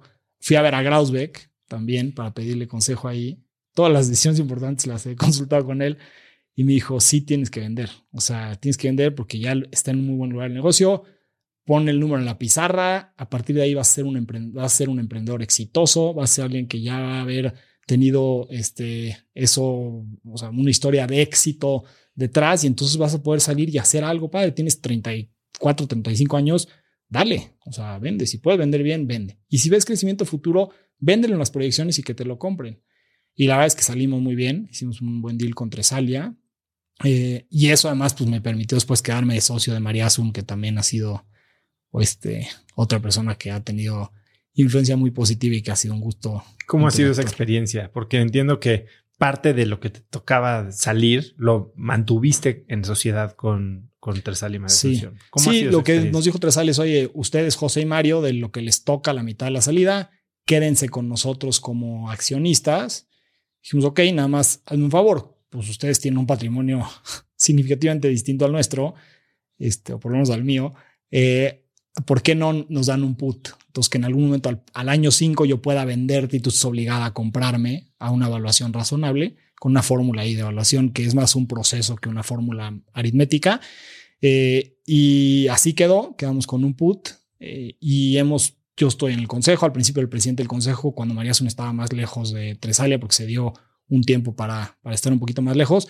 Y luego cuando volvió María Sun, evidentemente ya tomó la presidencia del consejo y ha sido una interacción muy padre. Sin embargo, creo que perdimos mucho tiempo cuando primero se dio la transición porque lo que quería hacer el private equity en ese momento era crecer mucho las ventas y un defecto que tiene ese negocio son ciclos de venta muy largos que no puedes acelerar echándole gente y, y un CRM y no pasa porque la decisión del otro lado la tiene que ver el CFO, el director de logística, el CEO, o sea, es complejo, a veces calidad internacional, este, entonces las ventas son lentas y si lo quieres acelerar, lo único que nos pasó es que le metimos mucha gente al negocio y el margen sufrió y ahora después cambiamos otra vez de director general y ha venido eh, repuntando de nuevo, pero bueno, sí perdimos algo de tiempo ahí. ¿Y no se acaba de vender? Se acaba de vender, eh, bueno, se firmó, falta que lo autorice COFESE. Atracción. Sí. Y cuando terminas eh, tu, gestión como director general de Bomi, bueno, de Medistic, en vez de seguirte por la ruta de los search funds, decides hacer otra cosa completamente diferente, que ni siquiera juega en los mercados privados, te metes a mercados públicos a ser un inversionista activista. ¿Qué significa eso? Sí, pues ahora ya no sé, pero yo pensaba que lo que significa es que tienes eh, una posición accionaria que te permite tener injerencia en un negocio eh, y que esa injerencia, pues la intención es que tenga un resultado positivo, sobre todo para los accionistas. Entonces, eh, la tesis es que hay empresas que tienen muy buen modelo de negocios, pero que no necesariamente son tan buenas con sus accionistas, que no toman decisiones para los accionistas. Y este libro de Will Thorndike, del que te contaba que, es un gran tipo y, también nos ha ayudado mucho en el camino, habla mucho de tema de asignación de capital y gobierno corporativo, sobre todo asignación de capital, y de cómo los CEOs que más valor han generado para las organizaciones son aquellos que se enfocan más en el balance que en estos resultados. Porque si bien es cierto que crecer un poco las ventas, mejorar el margen, sí hace una diferencia positiva para el negocio, lo que realmente le genera valor al accionista es cómo usas esos recursos que la operación está generando. Y entonces nosotros pensábamos que en México hay oportunidades muy grandes de empresas donde hay familias, por ejemplo, que tienen algún, algún negocio legacy que genera mucho flujo, pero que el flujo se usa para que las familias vivan más que para que el negocio crezca. Eh, y normalmente pasa que un miembro de la familia o dos están muy involucrados en la operación y sí quieren que el negocio siga creciendo, pero si no hay dividendos, pues se les revelan los primos y los tíos y los hermanos. Este, y entonces tienen que estar sacándole el flujo al negocio, ¿no? Y la tesis era, oye, asociémonos con José Antonio Fernández Carvajal, que es el diablo, que tiene pues todo un track record, no de buscar quedarse con los negocios o ser un inversionista pasivo de capital, sino de de verdad operar y crear valor. O sea, el diablo, eh, le hicimos el número, él ni lo había visto porque es muy humilde, pero ha, regresado 40 veces, en su gestión como CEO, regresó 40 veces el dinero en FEMSA. Claro, FEMSA cuando valía un billón de dólares y dividendos en el camino y la dejó cuando valía 35 mil millones de dólares. ¿no? Entonces, es alguien que ha generado mucho valor, no nada más en operación, sino con decisiones muy importantes de asignación de capital, la compra de Panamco, la venta de la cervecería, este, varias que ha tomado. Y además, pues ha tenido una dinámica familiar, que si bien es cierto, hay una familia que controla el negocio, es una empresa sumamente institucional. Entonces, pues es el gold standard de lo que queríamos hacer. El diablo que además he tenido la fortuna por José de estar muy cerca de él y de verdad que no pienso en otro empresario que, que, que nos hubiera podido influenciar mejor este, desde el punto de vista de ético, moral y de cómo crear valor en los negocios. Ha sido un, ha sido increíble interactuar con él. Eh, y entonces le dijimos, oye, ¿por qué no nos asociamos y vamos con estas familias que tienen estos negocios legacy, que además pues, tú conoces a todos, y les decimos que vamos a cumplir esta función de ser el socio alineado con asignación de capital para crear valor a los accionistas. La tesis sonaba muy bien, lo hicimos con Médica Sur, es la única inversión que hemos hecho. Inversionistas, antes de que nos cuentes de Médica Sur, inversionistas activistas famosos. Sí, Bill Ackman. Pues sí, Bill Ackman, pero Bill Ackman es un poquito más este, agresivo. En Estados Unidos los activistas pueden ser más agresivos porque lo que te permite eso pues es que un proxy fight o lo que sea, el gobierno corporativo no hay estos vehículos de control, es mucho más fácil tener injerencia. Entonces muchos lo han hecho. Este, yo creo que en México algunos que han sido activistas este, sin tener ese nombre, pues la familia Slim, este, los chicos, la gente GBM lo han hecho muy bien, este, donde han tenido injerencia desde el punto de vista de accionistas sin necesariamente este, confrontar o pelear, ¿no? sino más bien por la buena. Y es lo que queremos hacer acá. El modelo americano que más se parece a lo que queríamos nosotros es el de Value Act, que busca mucho más, de Jeffrey Uben, que busca mucho más pues, esta parte como conciliadora para lograr que estas iniciativas que hacen sentido se ejecuten. Sí, porque Bill Ackman, Carl Icahn son agresivos. Un poquito más, sí. Sí, sí. Son más de que dicen, oye, pues, bueno, Warren Buffett, si quieres verlo, es el gold standard de lo que es la asignación de capital. O sea, es lo que hace es tiene buenos negocios y lo que hacen los negocios es mandar el flujo para que ellos lo vuelvan a este, asignar a diferentes proyectos, ¿no? Con una holding con o con un fondo, pero que Berkshire pues funciona de esa manera. Y si quieres verlo así, es el como pues el brazo que está encargado de la asignación de capital. ¿Y qué pasó en Médica Sur? Bueno, y en Médica Sur ha sido una buena experiencia, la verdad. Hemos tenido, este, ahí tuvimos la fortuna de que el doctor Uribe se quiso asociar con nosotros. El doctor Uribe es un cuate sumamente apasionado de su negocio, es un médico eh, brillante como médico y como empresario, eh, una persona con mucha atención al detalle. Nos logramos asociar con ellos y la intención era esta, pues de, ejecutar estas iniciativas de, creación de valor. En el camino lo que nos pasó es que tuvimos algunas diferencias importantes de hacia dónde queríamos llevar el negocio, eh, porque nosotros lo que queríamos era tener una plataforma de salud y el doctor está un poquito más enfocado en tener el mejor hospital de México, lo cual Médica Sur es el mejor hospital de México, eh, pero a veces ser el mejor hospital de México va un poquito peleado con el crecimiento porque crecer desestabiliza, ¿no? Y para ser el mejor medido con diferentes KPIs, pues, la estabilidad es importante. Este, entonces, eh, tuvimos esas diferencias. En el camino dijimos, bueno, vamos a separarnos y nosotros nos quedamos con los laboratorios y ustedes con el hospital. Y de ahí fue como a mí me tocó ser director general del Laboratorio Médico Polanco cuando nos quedamos eh, sin director ahí. Y bueno, pues yo había tenido la experiencia de ser director en BOMI. La verdad es que cuando salí de BOMI de ser director, em, yo estaba un poco cansado de operar. Este, es, es, cansado operar. Estás jugando defensa todo el tiempo, ¿no? Y si meten un gol, pues hay que ir para atrás de nuevo y atender problemas. Este, y estaba un poco cansado de eso. Entonces la parte de invertir me parecía padre Luego, cuando en Médica Sur era un inversionista mucho más pasivo, me aburrí bastante.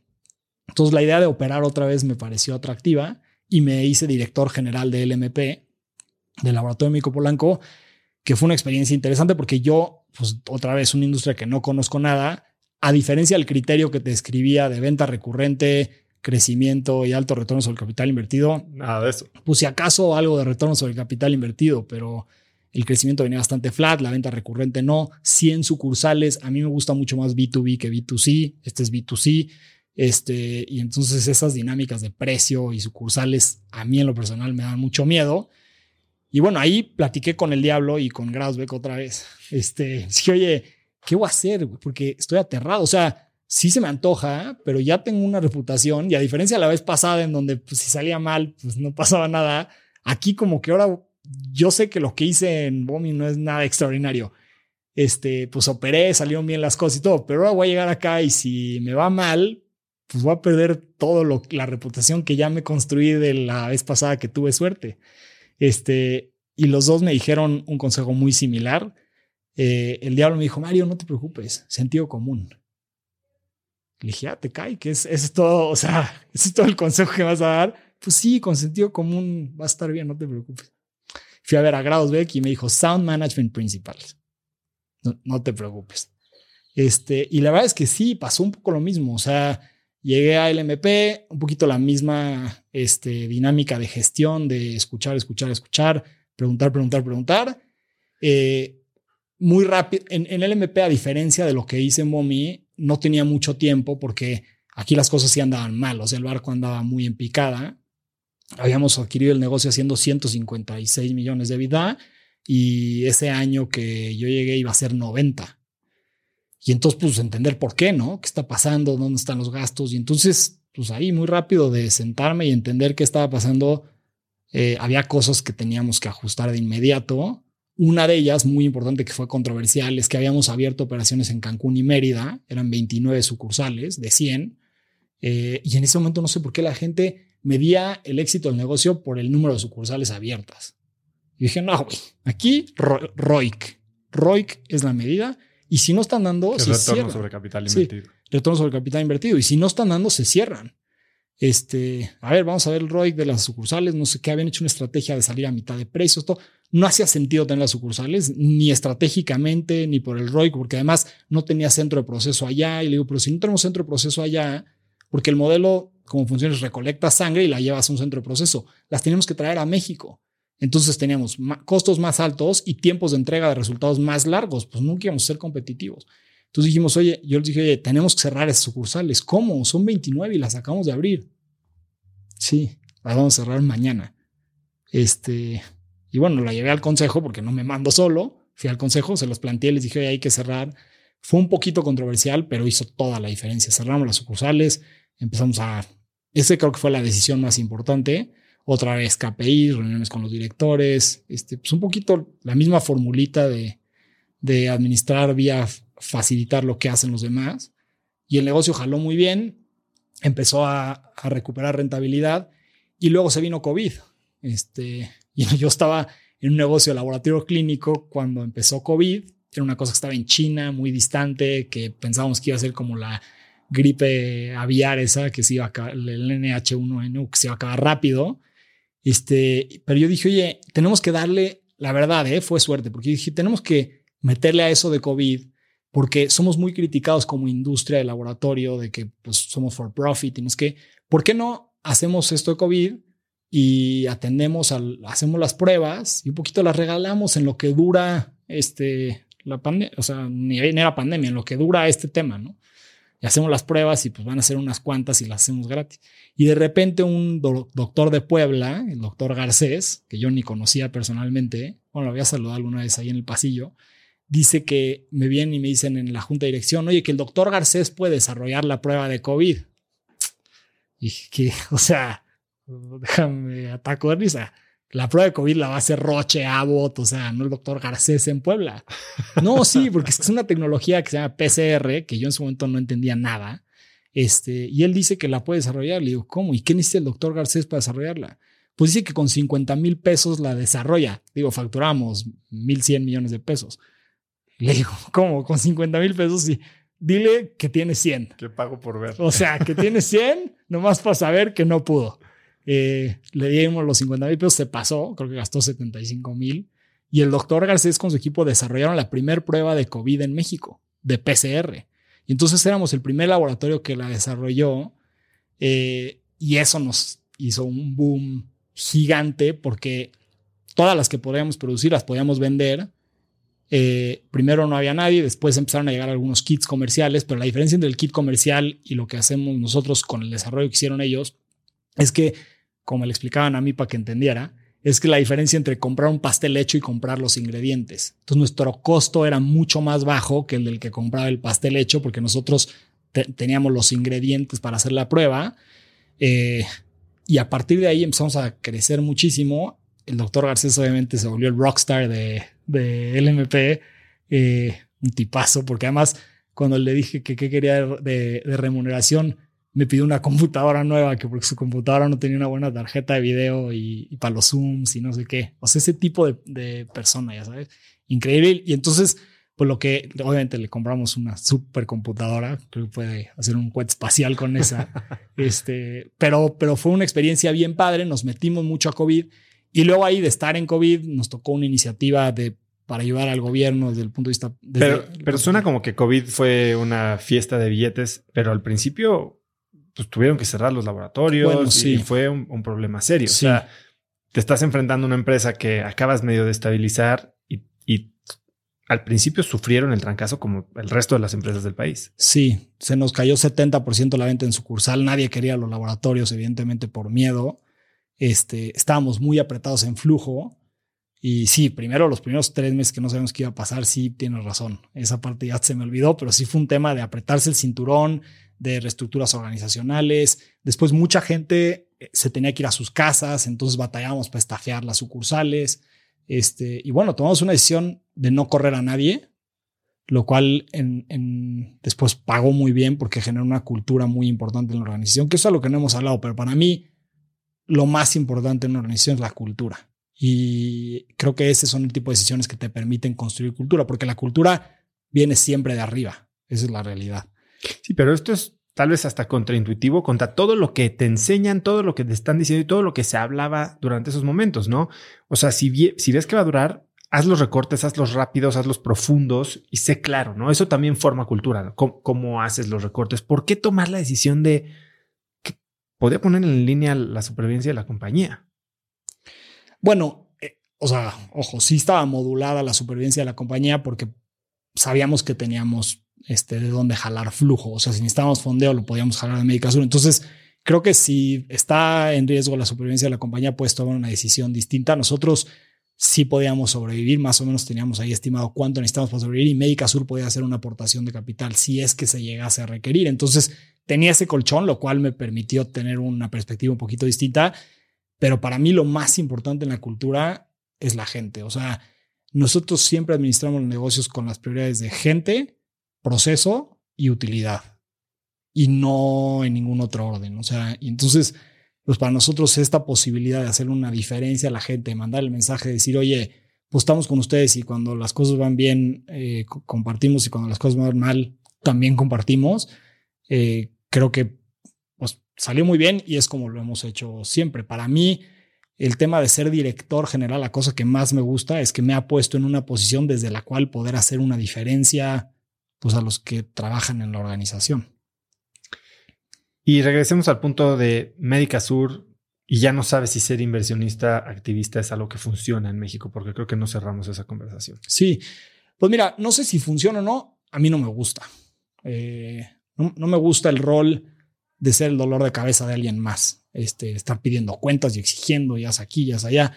Eh, a mí me gusta el rol de trabajar juntos para crear valor lo cual los search funds sí me permiten. Entonces, lo que estamos haciendo es enfocarnos totalmente en invertir en, en search funds. Tenemos un fondo para invertir en emprendedores en el cual hemos invertido en 40 búsquedas y tenemos 23 empresas en las que hemos invertido y son empresas diversificadas geográficamente y de industria, todas ellas con muy buenos modelos de negocio y todas ellas con emprendedores brillantes, divertidos, este, interesantes, eh, una experiencia bien padre. Y el resto de los inversionistas, porque como te contaba al principio, siempre invertimos en grupos de entre 10 y 15 personas, pues son gente de la que ha aprendido muchísimo y gente que es... Eh, Invierten desde la búsqueda. Invertimos desde la búsqueda, sí.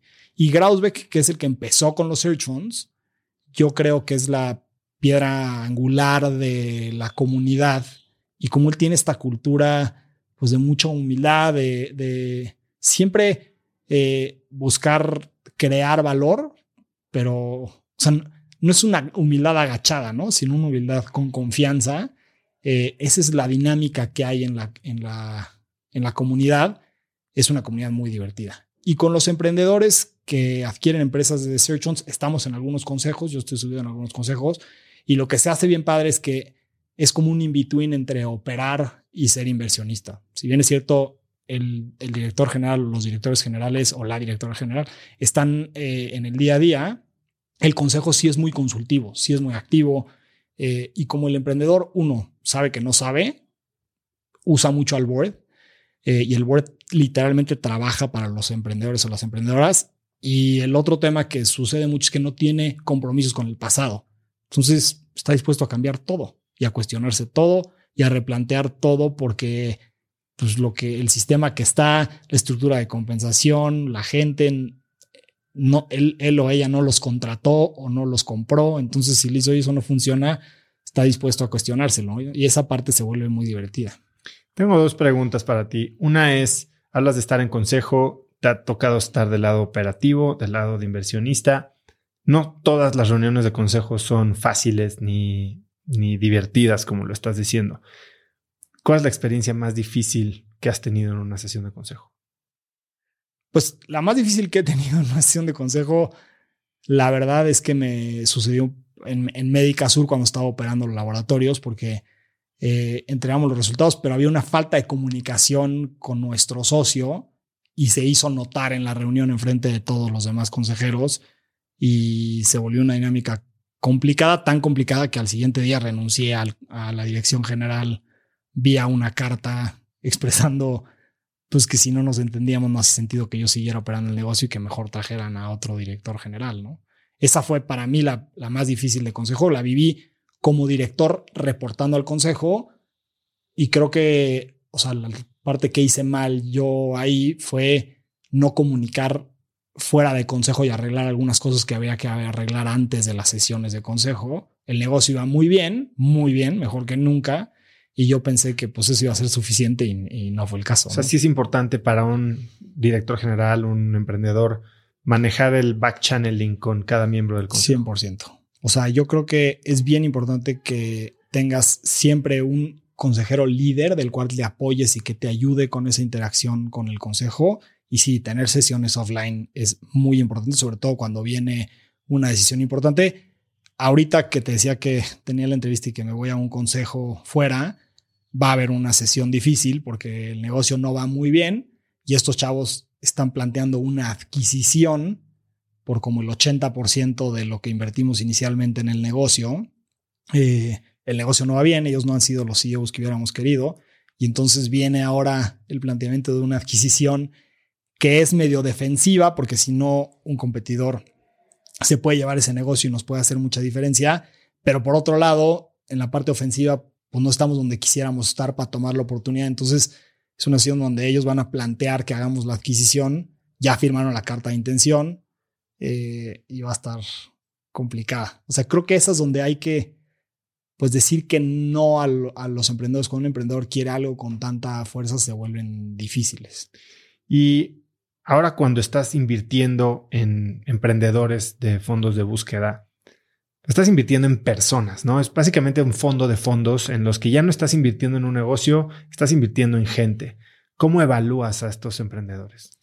Pues mira, tenemos un, sí tenemos un scorecard eh, la verdad es que no, no sabemos quién va a ser bueno y quién no va a ser tan bueno. O sea, eh, delegamos mucho a los procesos de admisión de las escuelas, de los top business schools del mundo. Entonces, si saliste de Stanford, Harvard, MIT, Kellogg, pues probablemente ya pasaste un filtro que sea mejor que el mío. Entonces, yo para qué yo voy a hacer otro filtro. Este, y luego, mucho de referencias personales. O sea, para mí la parte más importante son las referencias personales porque creo que las referencias personales dicen mucho más que cualquier entrevista. La gente que conoce a un emprendedor, que te puede hablar este, de la persona con conocimiento de causa, te da mucho más idea de cómo va a ser esa persona. Eh, y, y, la otra cosa es que nosotros, si invertimos en personas, normalmente queremos que tengan las credenciales de Harvard, Stanford principalmente. El 80% hoy de nuestros emprendedores vienen de Harvard y Stanford hoy en día es mucho más difícil que te inviten a invertir a que, a que consigan el dinero. O sea, realmente es un searcher's market y casi, casi ellos te entrevistan a ti. Que es un poco lo que hablábamos ahorita, ¿no? Yo que estoy en el proceso de, de lanzar el fondo, que te digo, es, es difícil porque te pones en una situación en la que te expones al rechazo, ¿no? Que no para todo el mundo es fácil y para los emprendedores constantemente me lo decía Adal Flores que que es horrible, que es humillante ser emprendedor porque te expones a que te digan que no sirve lo que estás haciendo. Y tú me decías que hay que pensar de otra manera. Así, platicamos. Eso para mí fue un aprendizaje muy importante. Estábamos levantando la búsqueda, el dinero la búsqueda. Eh, y uno de los contactos de José era Herb Allen III, que Herb Allen viene de una familia de banqueros que, como te decía hace rato, Es raro porque son banqueros de Nueva York, que es un banco boutique que tiene el principio de maximizar reputación, a pesar de ser banqueros. Entonces te dicen, oye, nosotros hay deals muy buenos que no hacemos por reputación y deals que a lo mejor no creemos tanto, pero si creemos en la persona, vamos para adelante. Y son banqueros, ¿no? Entonces es un poquito contradictorio, pero les ha pagado, son los que organizan Son Valley, el evento este de emprendedores e inversionistas. Eh, y es gente pues muy enfocado en cultura y en, y en apoyar a otros y en hacer relaciones de largo plazo. Entonces, pero pues además son socios de Coca-Cola y es un banco eh, importante y una familia con muchísimos recursos.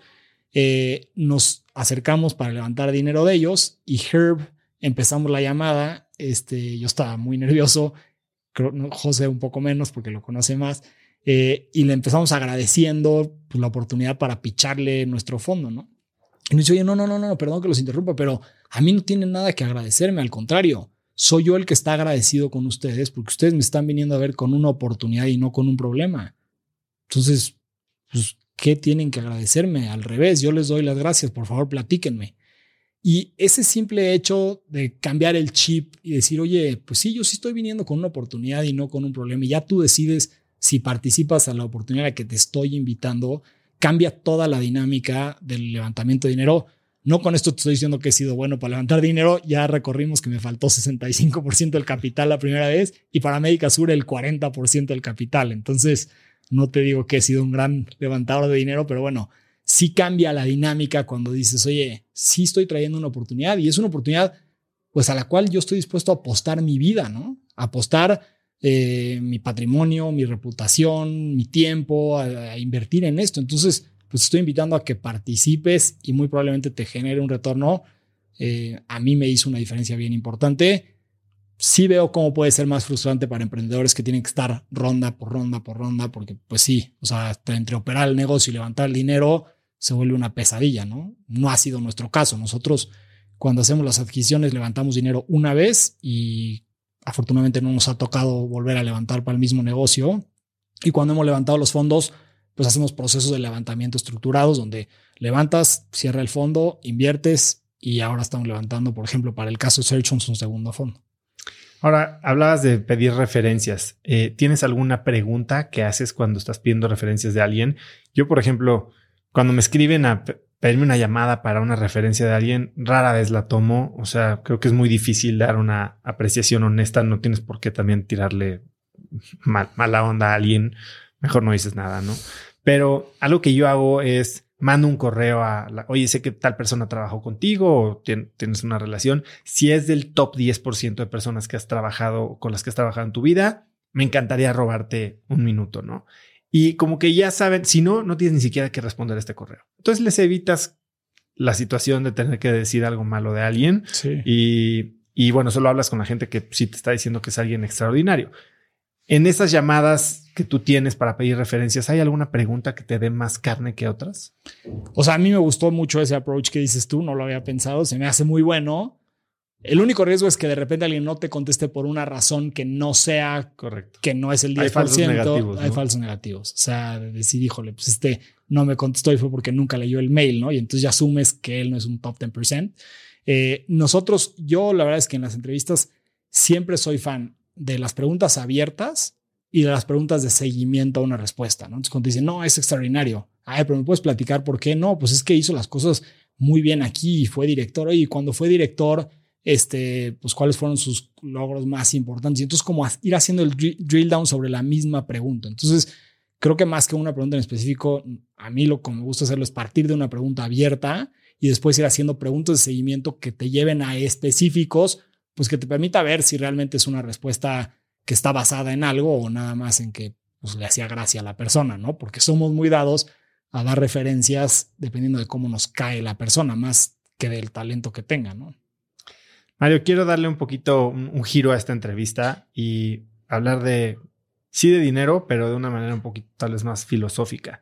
Eh, tú dices que a los 34 años se da la salida de Medistic o Bomia Tresalia y en ese momento te haces de un patrimonio pues muy importante. ¿Qué cambió en tu vida? ¿Y cómo piensas hoy del dinero? Pues mira, yo o creo que cambiaron o sea, dos cosas muy importantes y tienen que ver no nada más con el recurso económico, sino con el tema de la, de, pues de la reputación. Me dio otro lugar desde donde interactuar con la gente, con mis inversionistas, con emprendedores.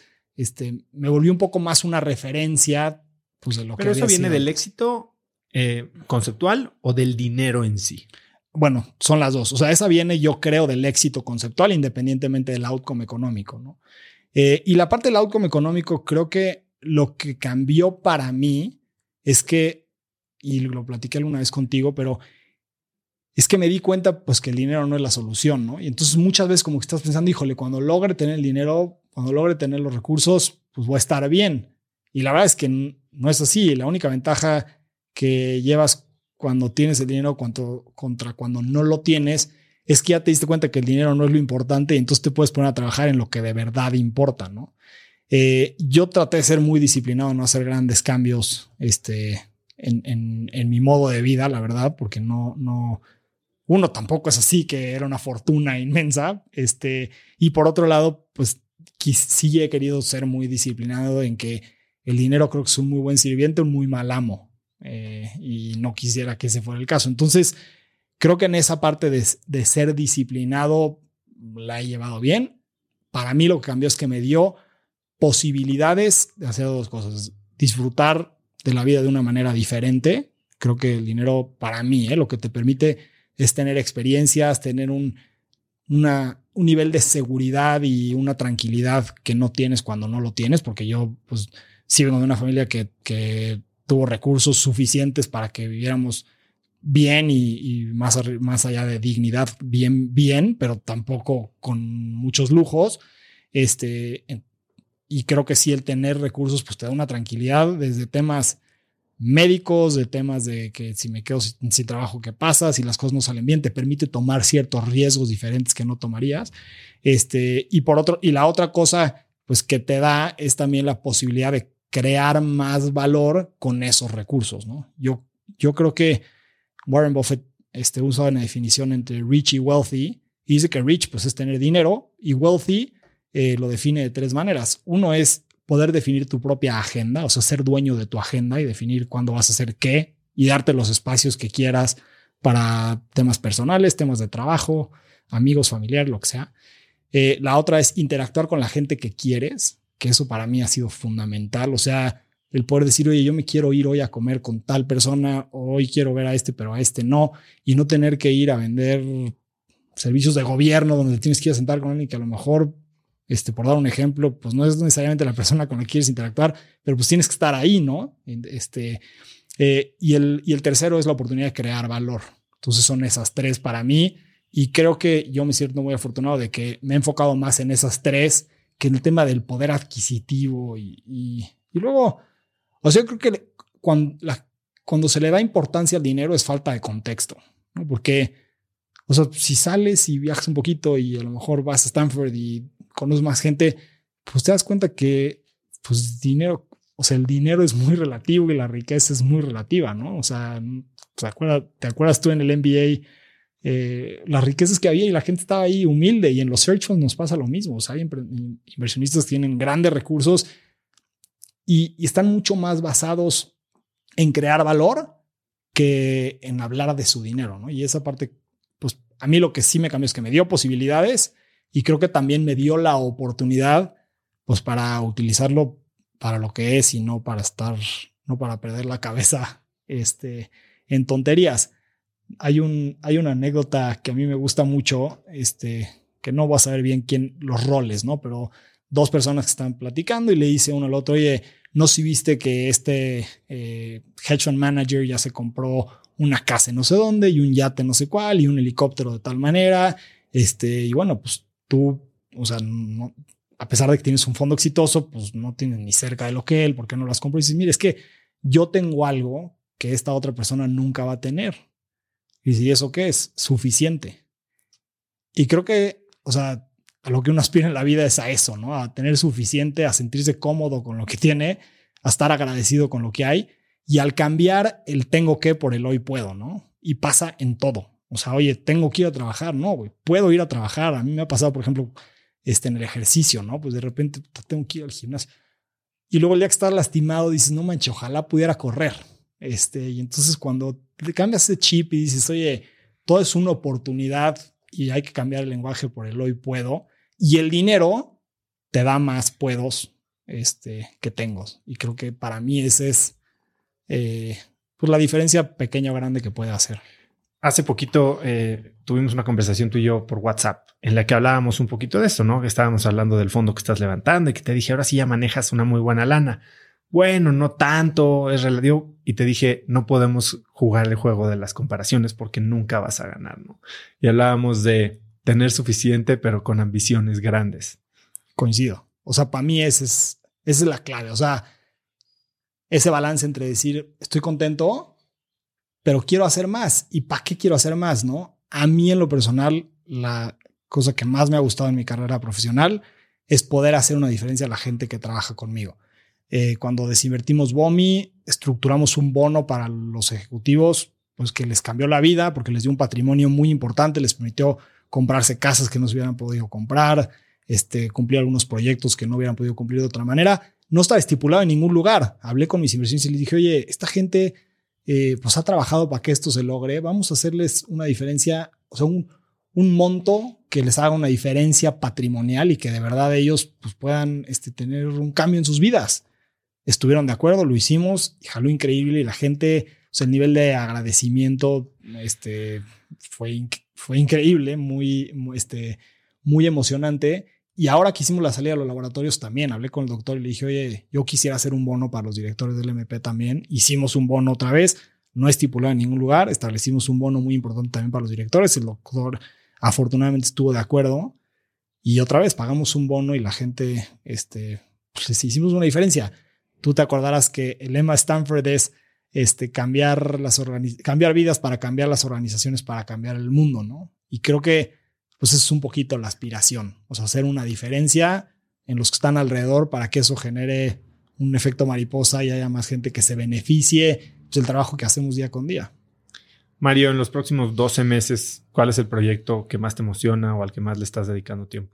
Estamos justo ahora levantando un fondo nuevo para apoyar emprendedores. Hicimos un primer fondo de 25 millones de dólares que ya acabamos de invertir ahora en un portafolio muy padre.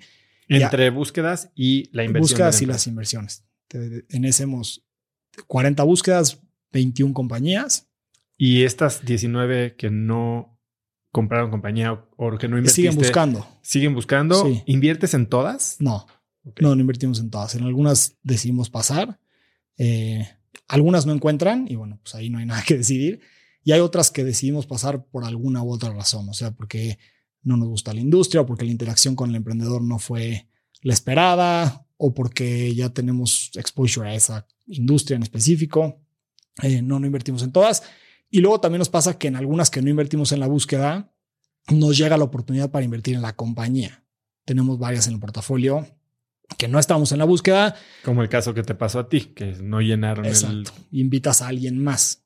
Les llaman, o sea, les llaman equity gaps y de repente se generan equity gaps porque alguien por cualquier razón no va a su prorata completa y entonces te, los demás inversionistas, si te tienen en buena estima, dicen, oye, habla con ellos porque ellos son buenos inversionistas, agregan valor y entonces te invitan a participar. Y la verdad es que ese es el reto de esto. O sea, nosotros, la, la manera en la que participamos con los emprendedores es vía crear valor. Y entonces, si nosotros podemos crearle valor a un emprendedor, probablemente el que sigue nos invitará. El día que dejemos de crear valor, pues se acabó, ¿no? Y entonces es muy meritocrático el sistema y eso está padre. Entonces, 25 millones, el nuevo fondo. El nuevo fondo, estábamos pensando hacerlo de 50. Como van los números, probablemente lo cerremos en 75. Eh, y es un buen monto para el asset class. Y somos un grupo muy chiquito. O sea, somos Jaime Latorre, Santi y yo, que también esa es la otra que, digo, hay muchos temas, pero la fortuna que he tenido con mis socios, o sea, con José tengo una relación increíble. Eh, durante todo el tiempo que estuvimos invertidos hablábamos un día sí, un día no, este, una comunicación muy fluida y con Jaime y Santi pues ha sido una fortuna tenerlos ahí. Eh, son muy complementarios, agregamos valor, pero además la pasamos muy bien en el camino, entonces es muy divertido este, pues, interactuar en el día a día.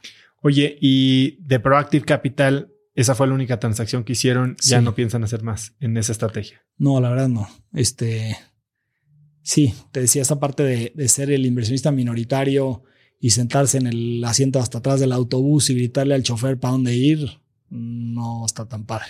Nomás el chofer ya está harto de escucharte decir este, cosas, ¿no? Em, eres alguien que también, además de tener muchos mentores, lee bastante. ¿Cuál es el libro que más has regalado en tu vida?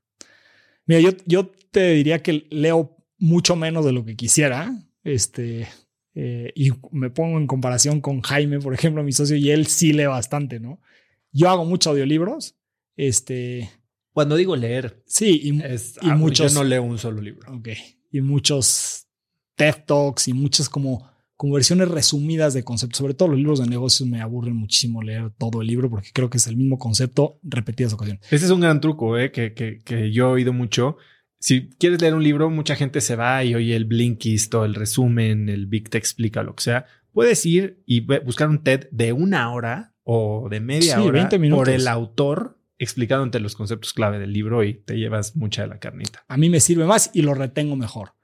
Este, pero bueno, entonces mucho eso. El libro que a mí más me cambió la vida es el de Dale Carnegie que se llama How to Win Friends and Influence People, que escribió en 1936 y y habla más que otra cosa de relaciones interpersonales, de cómo interactúas con la gente y cómo pues haces para que el que esté enfrente de ti realmente quiera hacer este, lo que es bueno para ti y para todos. Eh, es un poco manipulador el libro, lo cual a veces este, da un poquito como de mixed feelings, pero, pero te invita mucho a entender toda esta parte de lo que le importa al de enfrente, ¿no? Eh, que es hacerlo sentir bien, ¿no? Hacerlo sentir bien, hacerlo sentir escuchado, y cosas, detalles muy pequeños, porque muchas veces sí tenemos la intención, pero no tenemos el cómo, ¿no? Y entonces, por ejemplo, el nombre de las personas se vuelve fundamental decirle a la gente por su nombre y en, en estos casos en los que me ha tocado ser director general, recordar el nombre de la gente hace una diferencia gigante. O sea, bajar al almacén donde está toda la gente y poderle decir a la gente por su nombre desde lejos. Y a mí, por ejemplo, en Bomi me ayudó muchísimo que usábamos unas batitas blancas yo también, este, porque era logística para la industria médica y no sé, cuando llegué ya estaban las batas, pero estuvo muy padre. Y entonces en las batas tenía la gente bordado su nombre. Entonces me hacía mucho más fácil porque cada vez que interactuaba con alguien podía ver el nombre. Luego nos pasa, pues que ni modo de estar preguntando el nombre constantemente. Entonces me olvidaba y lo veía.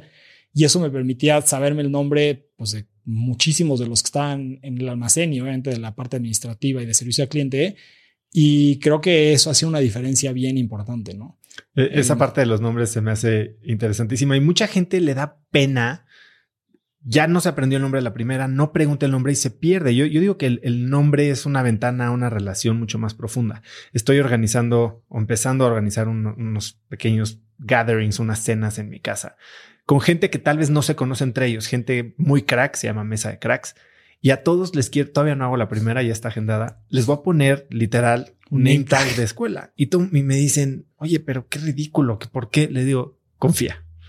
O sea, esto va a generar una interacción mucho más profunda entre gente que no se conoce y que debe de conocerse. Bueno, yo tenía los name tags gratis porque todos tenían sus batas y me ayudaba mucho. Otra cosa que para mí es bien importante del, del hacer sentir a la gente reconocida, y Grausbeck habla muchísimo de esto, es de que el, o sea, el, con, el reconocimiento a las personas explícito y público es gratis, es la, la moneda más barata que tienes como director y hace toda la diferencia. O sea, la gente le hace sentir muy distinto y la gente nunca se va a acordar de lo que dijiste, probablemente, o pocas veces se va a acordar de lo que dijiste, siempre se van a acordar de cómo los hiciste sentir. Y tú cuando haces sentir bien a alguien, el vínculo que se genera, más allá de cómo fue la interacción, pero cómo se sintió la persona estando cerca de ti, creo que es lo que hace más diferencia para que esa gente, si estás buscando, por ejemplo, ser un líder de una organización, te concedan ese beneficio.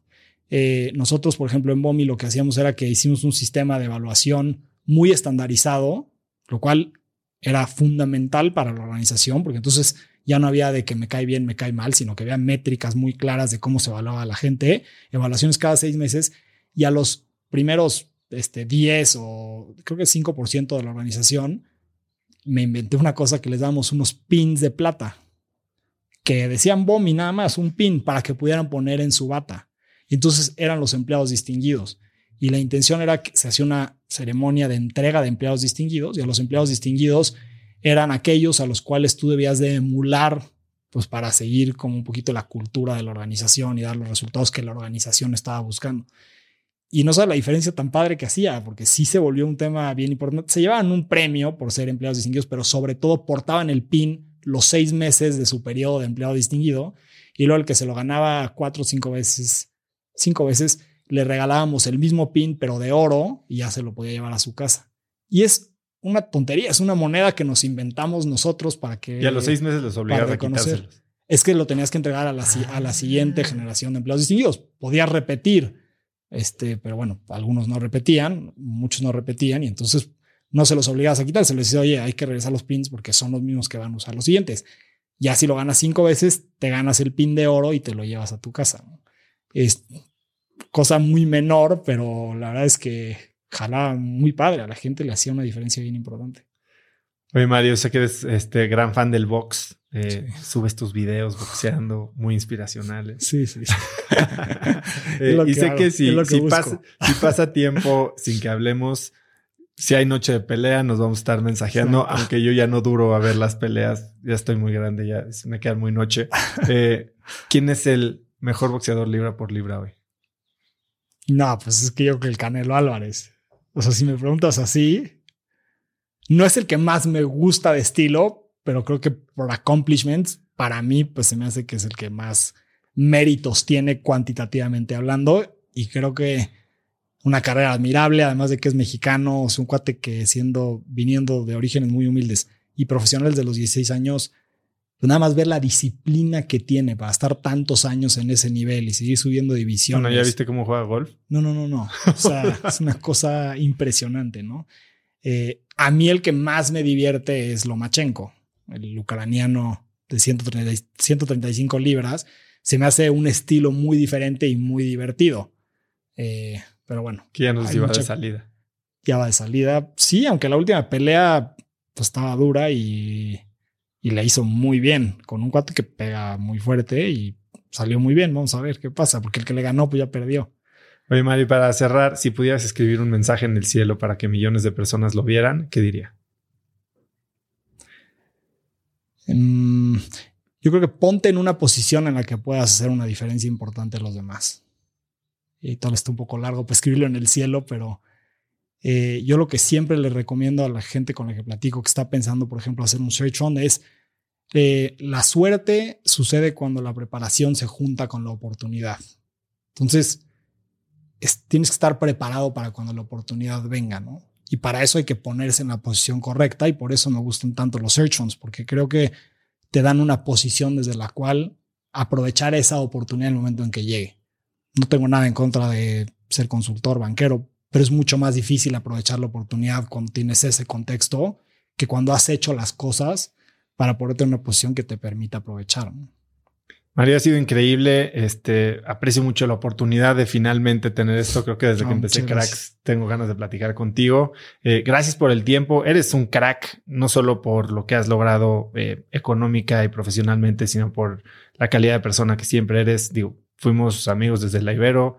Eras tesorero de la sociedad de alumnos. que tú eras presidente. Exactamente, por eso nos fue también en el torneo de dominó. Exacto, lo único que hicimos. Eh, muchas gracias por estar aquí. ¿Dónde puede seguirte la gente? ¿Dónde puede contactarte, preguntarte, eh, picharte un search fund? Pues yo que en LinkedIn, o sea, la verdad es que no soy un gran usuario de, de redes ni... O sea, uso Instagram, pero no así de manera general. Y lo que me decías... de tus videos de box. Pues sí, pero es privado mi Instagram. Ah, solo, es más, ves que salen close friends, solo te los pongo a ti. Ah, no, no, no pares. no, no es cierto. Eh, pero no, pues sí en LinkedIn. Perfecto. ¿Algo que quieras agregar? ¿Cómo estás en LinkedIn? Mario Sicilia. Sí, Mario Sicilia Benard. Perfecto. Pues no, nada más darte las gracias y felicitarte por lo que estás logrando. Sabes que yo también he seguido mucho tu carrera profesional desde tuyo. Tuvimos varias pláticas de qué querías hacer y creo que en algún momento pues tomaste la decisión de aventarte al agua de lleno y me da muchísimo gusto ver el resultado de eso y una lección más de cómo una vez que te comprometes con algo las cosas, el universo conspira para que las cosas sucedan y me da mucho gusto. Mario, muchísimas gracias. Gracias. Como pudiste ver, Mario es un gran amigo y con un corazón e inteligencia enormes. Si te gustó el episodio, compártelo con alguien usando el link cracks.la diagonal 171. También sigue Cracks Podcast en Spotify o suscríbete en YouTube o iTunes y califícanos ahí con 5 estrellas para que más gente nos encuentre. Mencióname en Instagram o Twitter con la lección que más te llevas del día de hoy como arroba osotrava y no olvides mencionar a Mario en LinkedIn como Mario Sicilia Bernard. Puedes encontrar links a todo lo que hablamos en cracks.la diagonal 171. Y no olvides que ya está disponible mi libro Haz lo que importa, en el que te enseño el método DMS, Do Meaningful Shit, de productividad y diseño de vida, y puedes adquirirlo en hazloqueimporta.com. Y segundo, no olvides registrarte para recibir Viernes de Cracks, que es mi newsletter, que es un correo corto de 5 bullets con tips, artículos, libros, gadgets, frases, cosas que compro, cosas que encuentro en internet y que creo que pueden ayudarte a tener una vida más productiva o al menos empezar una conversación interesante este fin de semana. Puedes recibirla totalmente gratis registrándote en cracks.la diagonal viernes. Eso es todo por hoy. Yo soy Osotrava y espero que tengas una semana de cracks. Este episodio es presentado por Vic. Si me conoces, sabes que soy un consumidor voraz de audiolibros y que he probado todo tipo de aplicaciones para seguir nutriendo mi mente mientras manejo o mientras corro o hago ejercicio, pero sin duda, por mucho, Vic es mi favorita.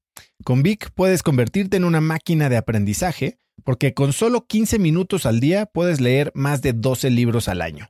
En Vic tienen más de 250 mil títulos y puedes escuchar resúmenes de bestsellers en menos de 15 minutos o libros completos, incluido mi libro Haz lo que importa, así como mis Vic originales como Cómo combatir el síndrome del impostor. Vic, por ser escucha de cracks, te regala 7 días de prueba y después contenido ilimitado por solo 167 pesos al mes en un pago anual de 1.999 pesos al suscribirte a Vic. Simplemente ve a cracks.la diagonal Vic. Vic se escribe B alta E E K.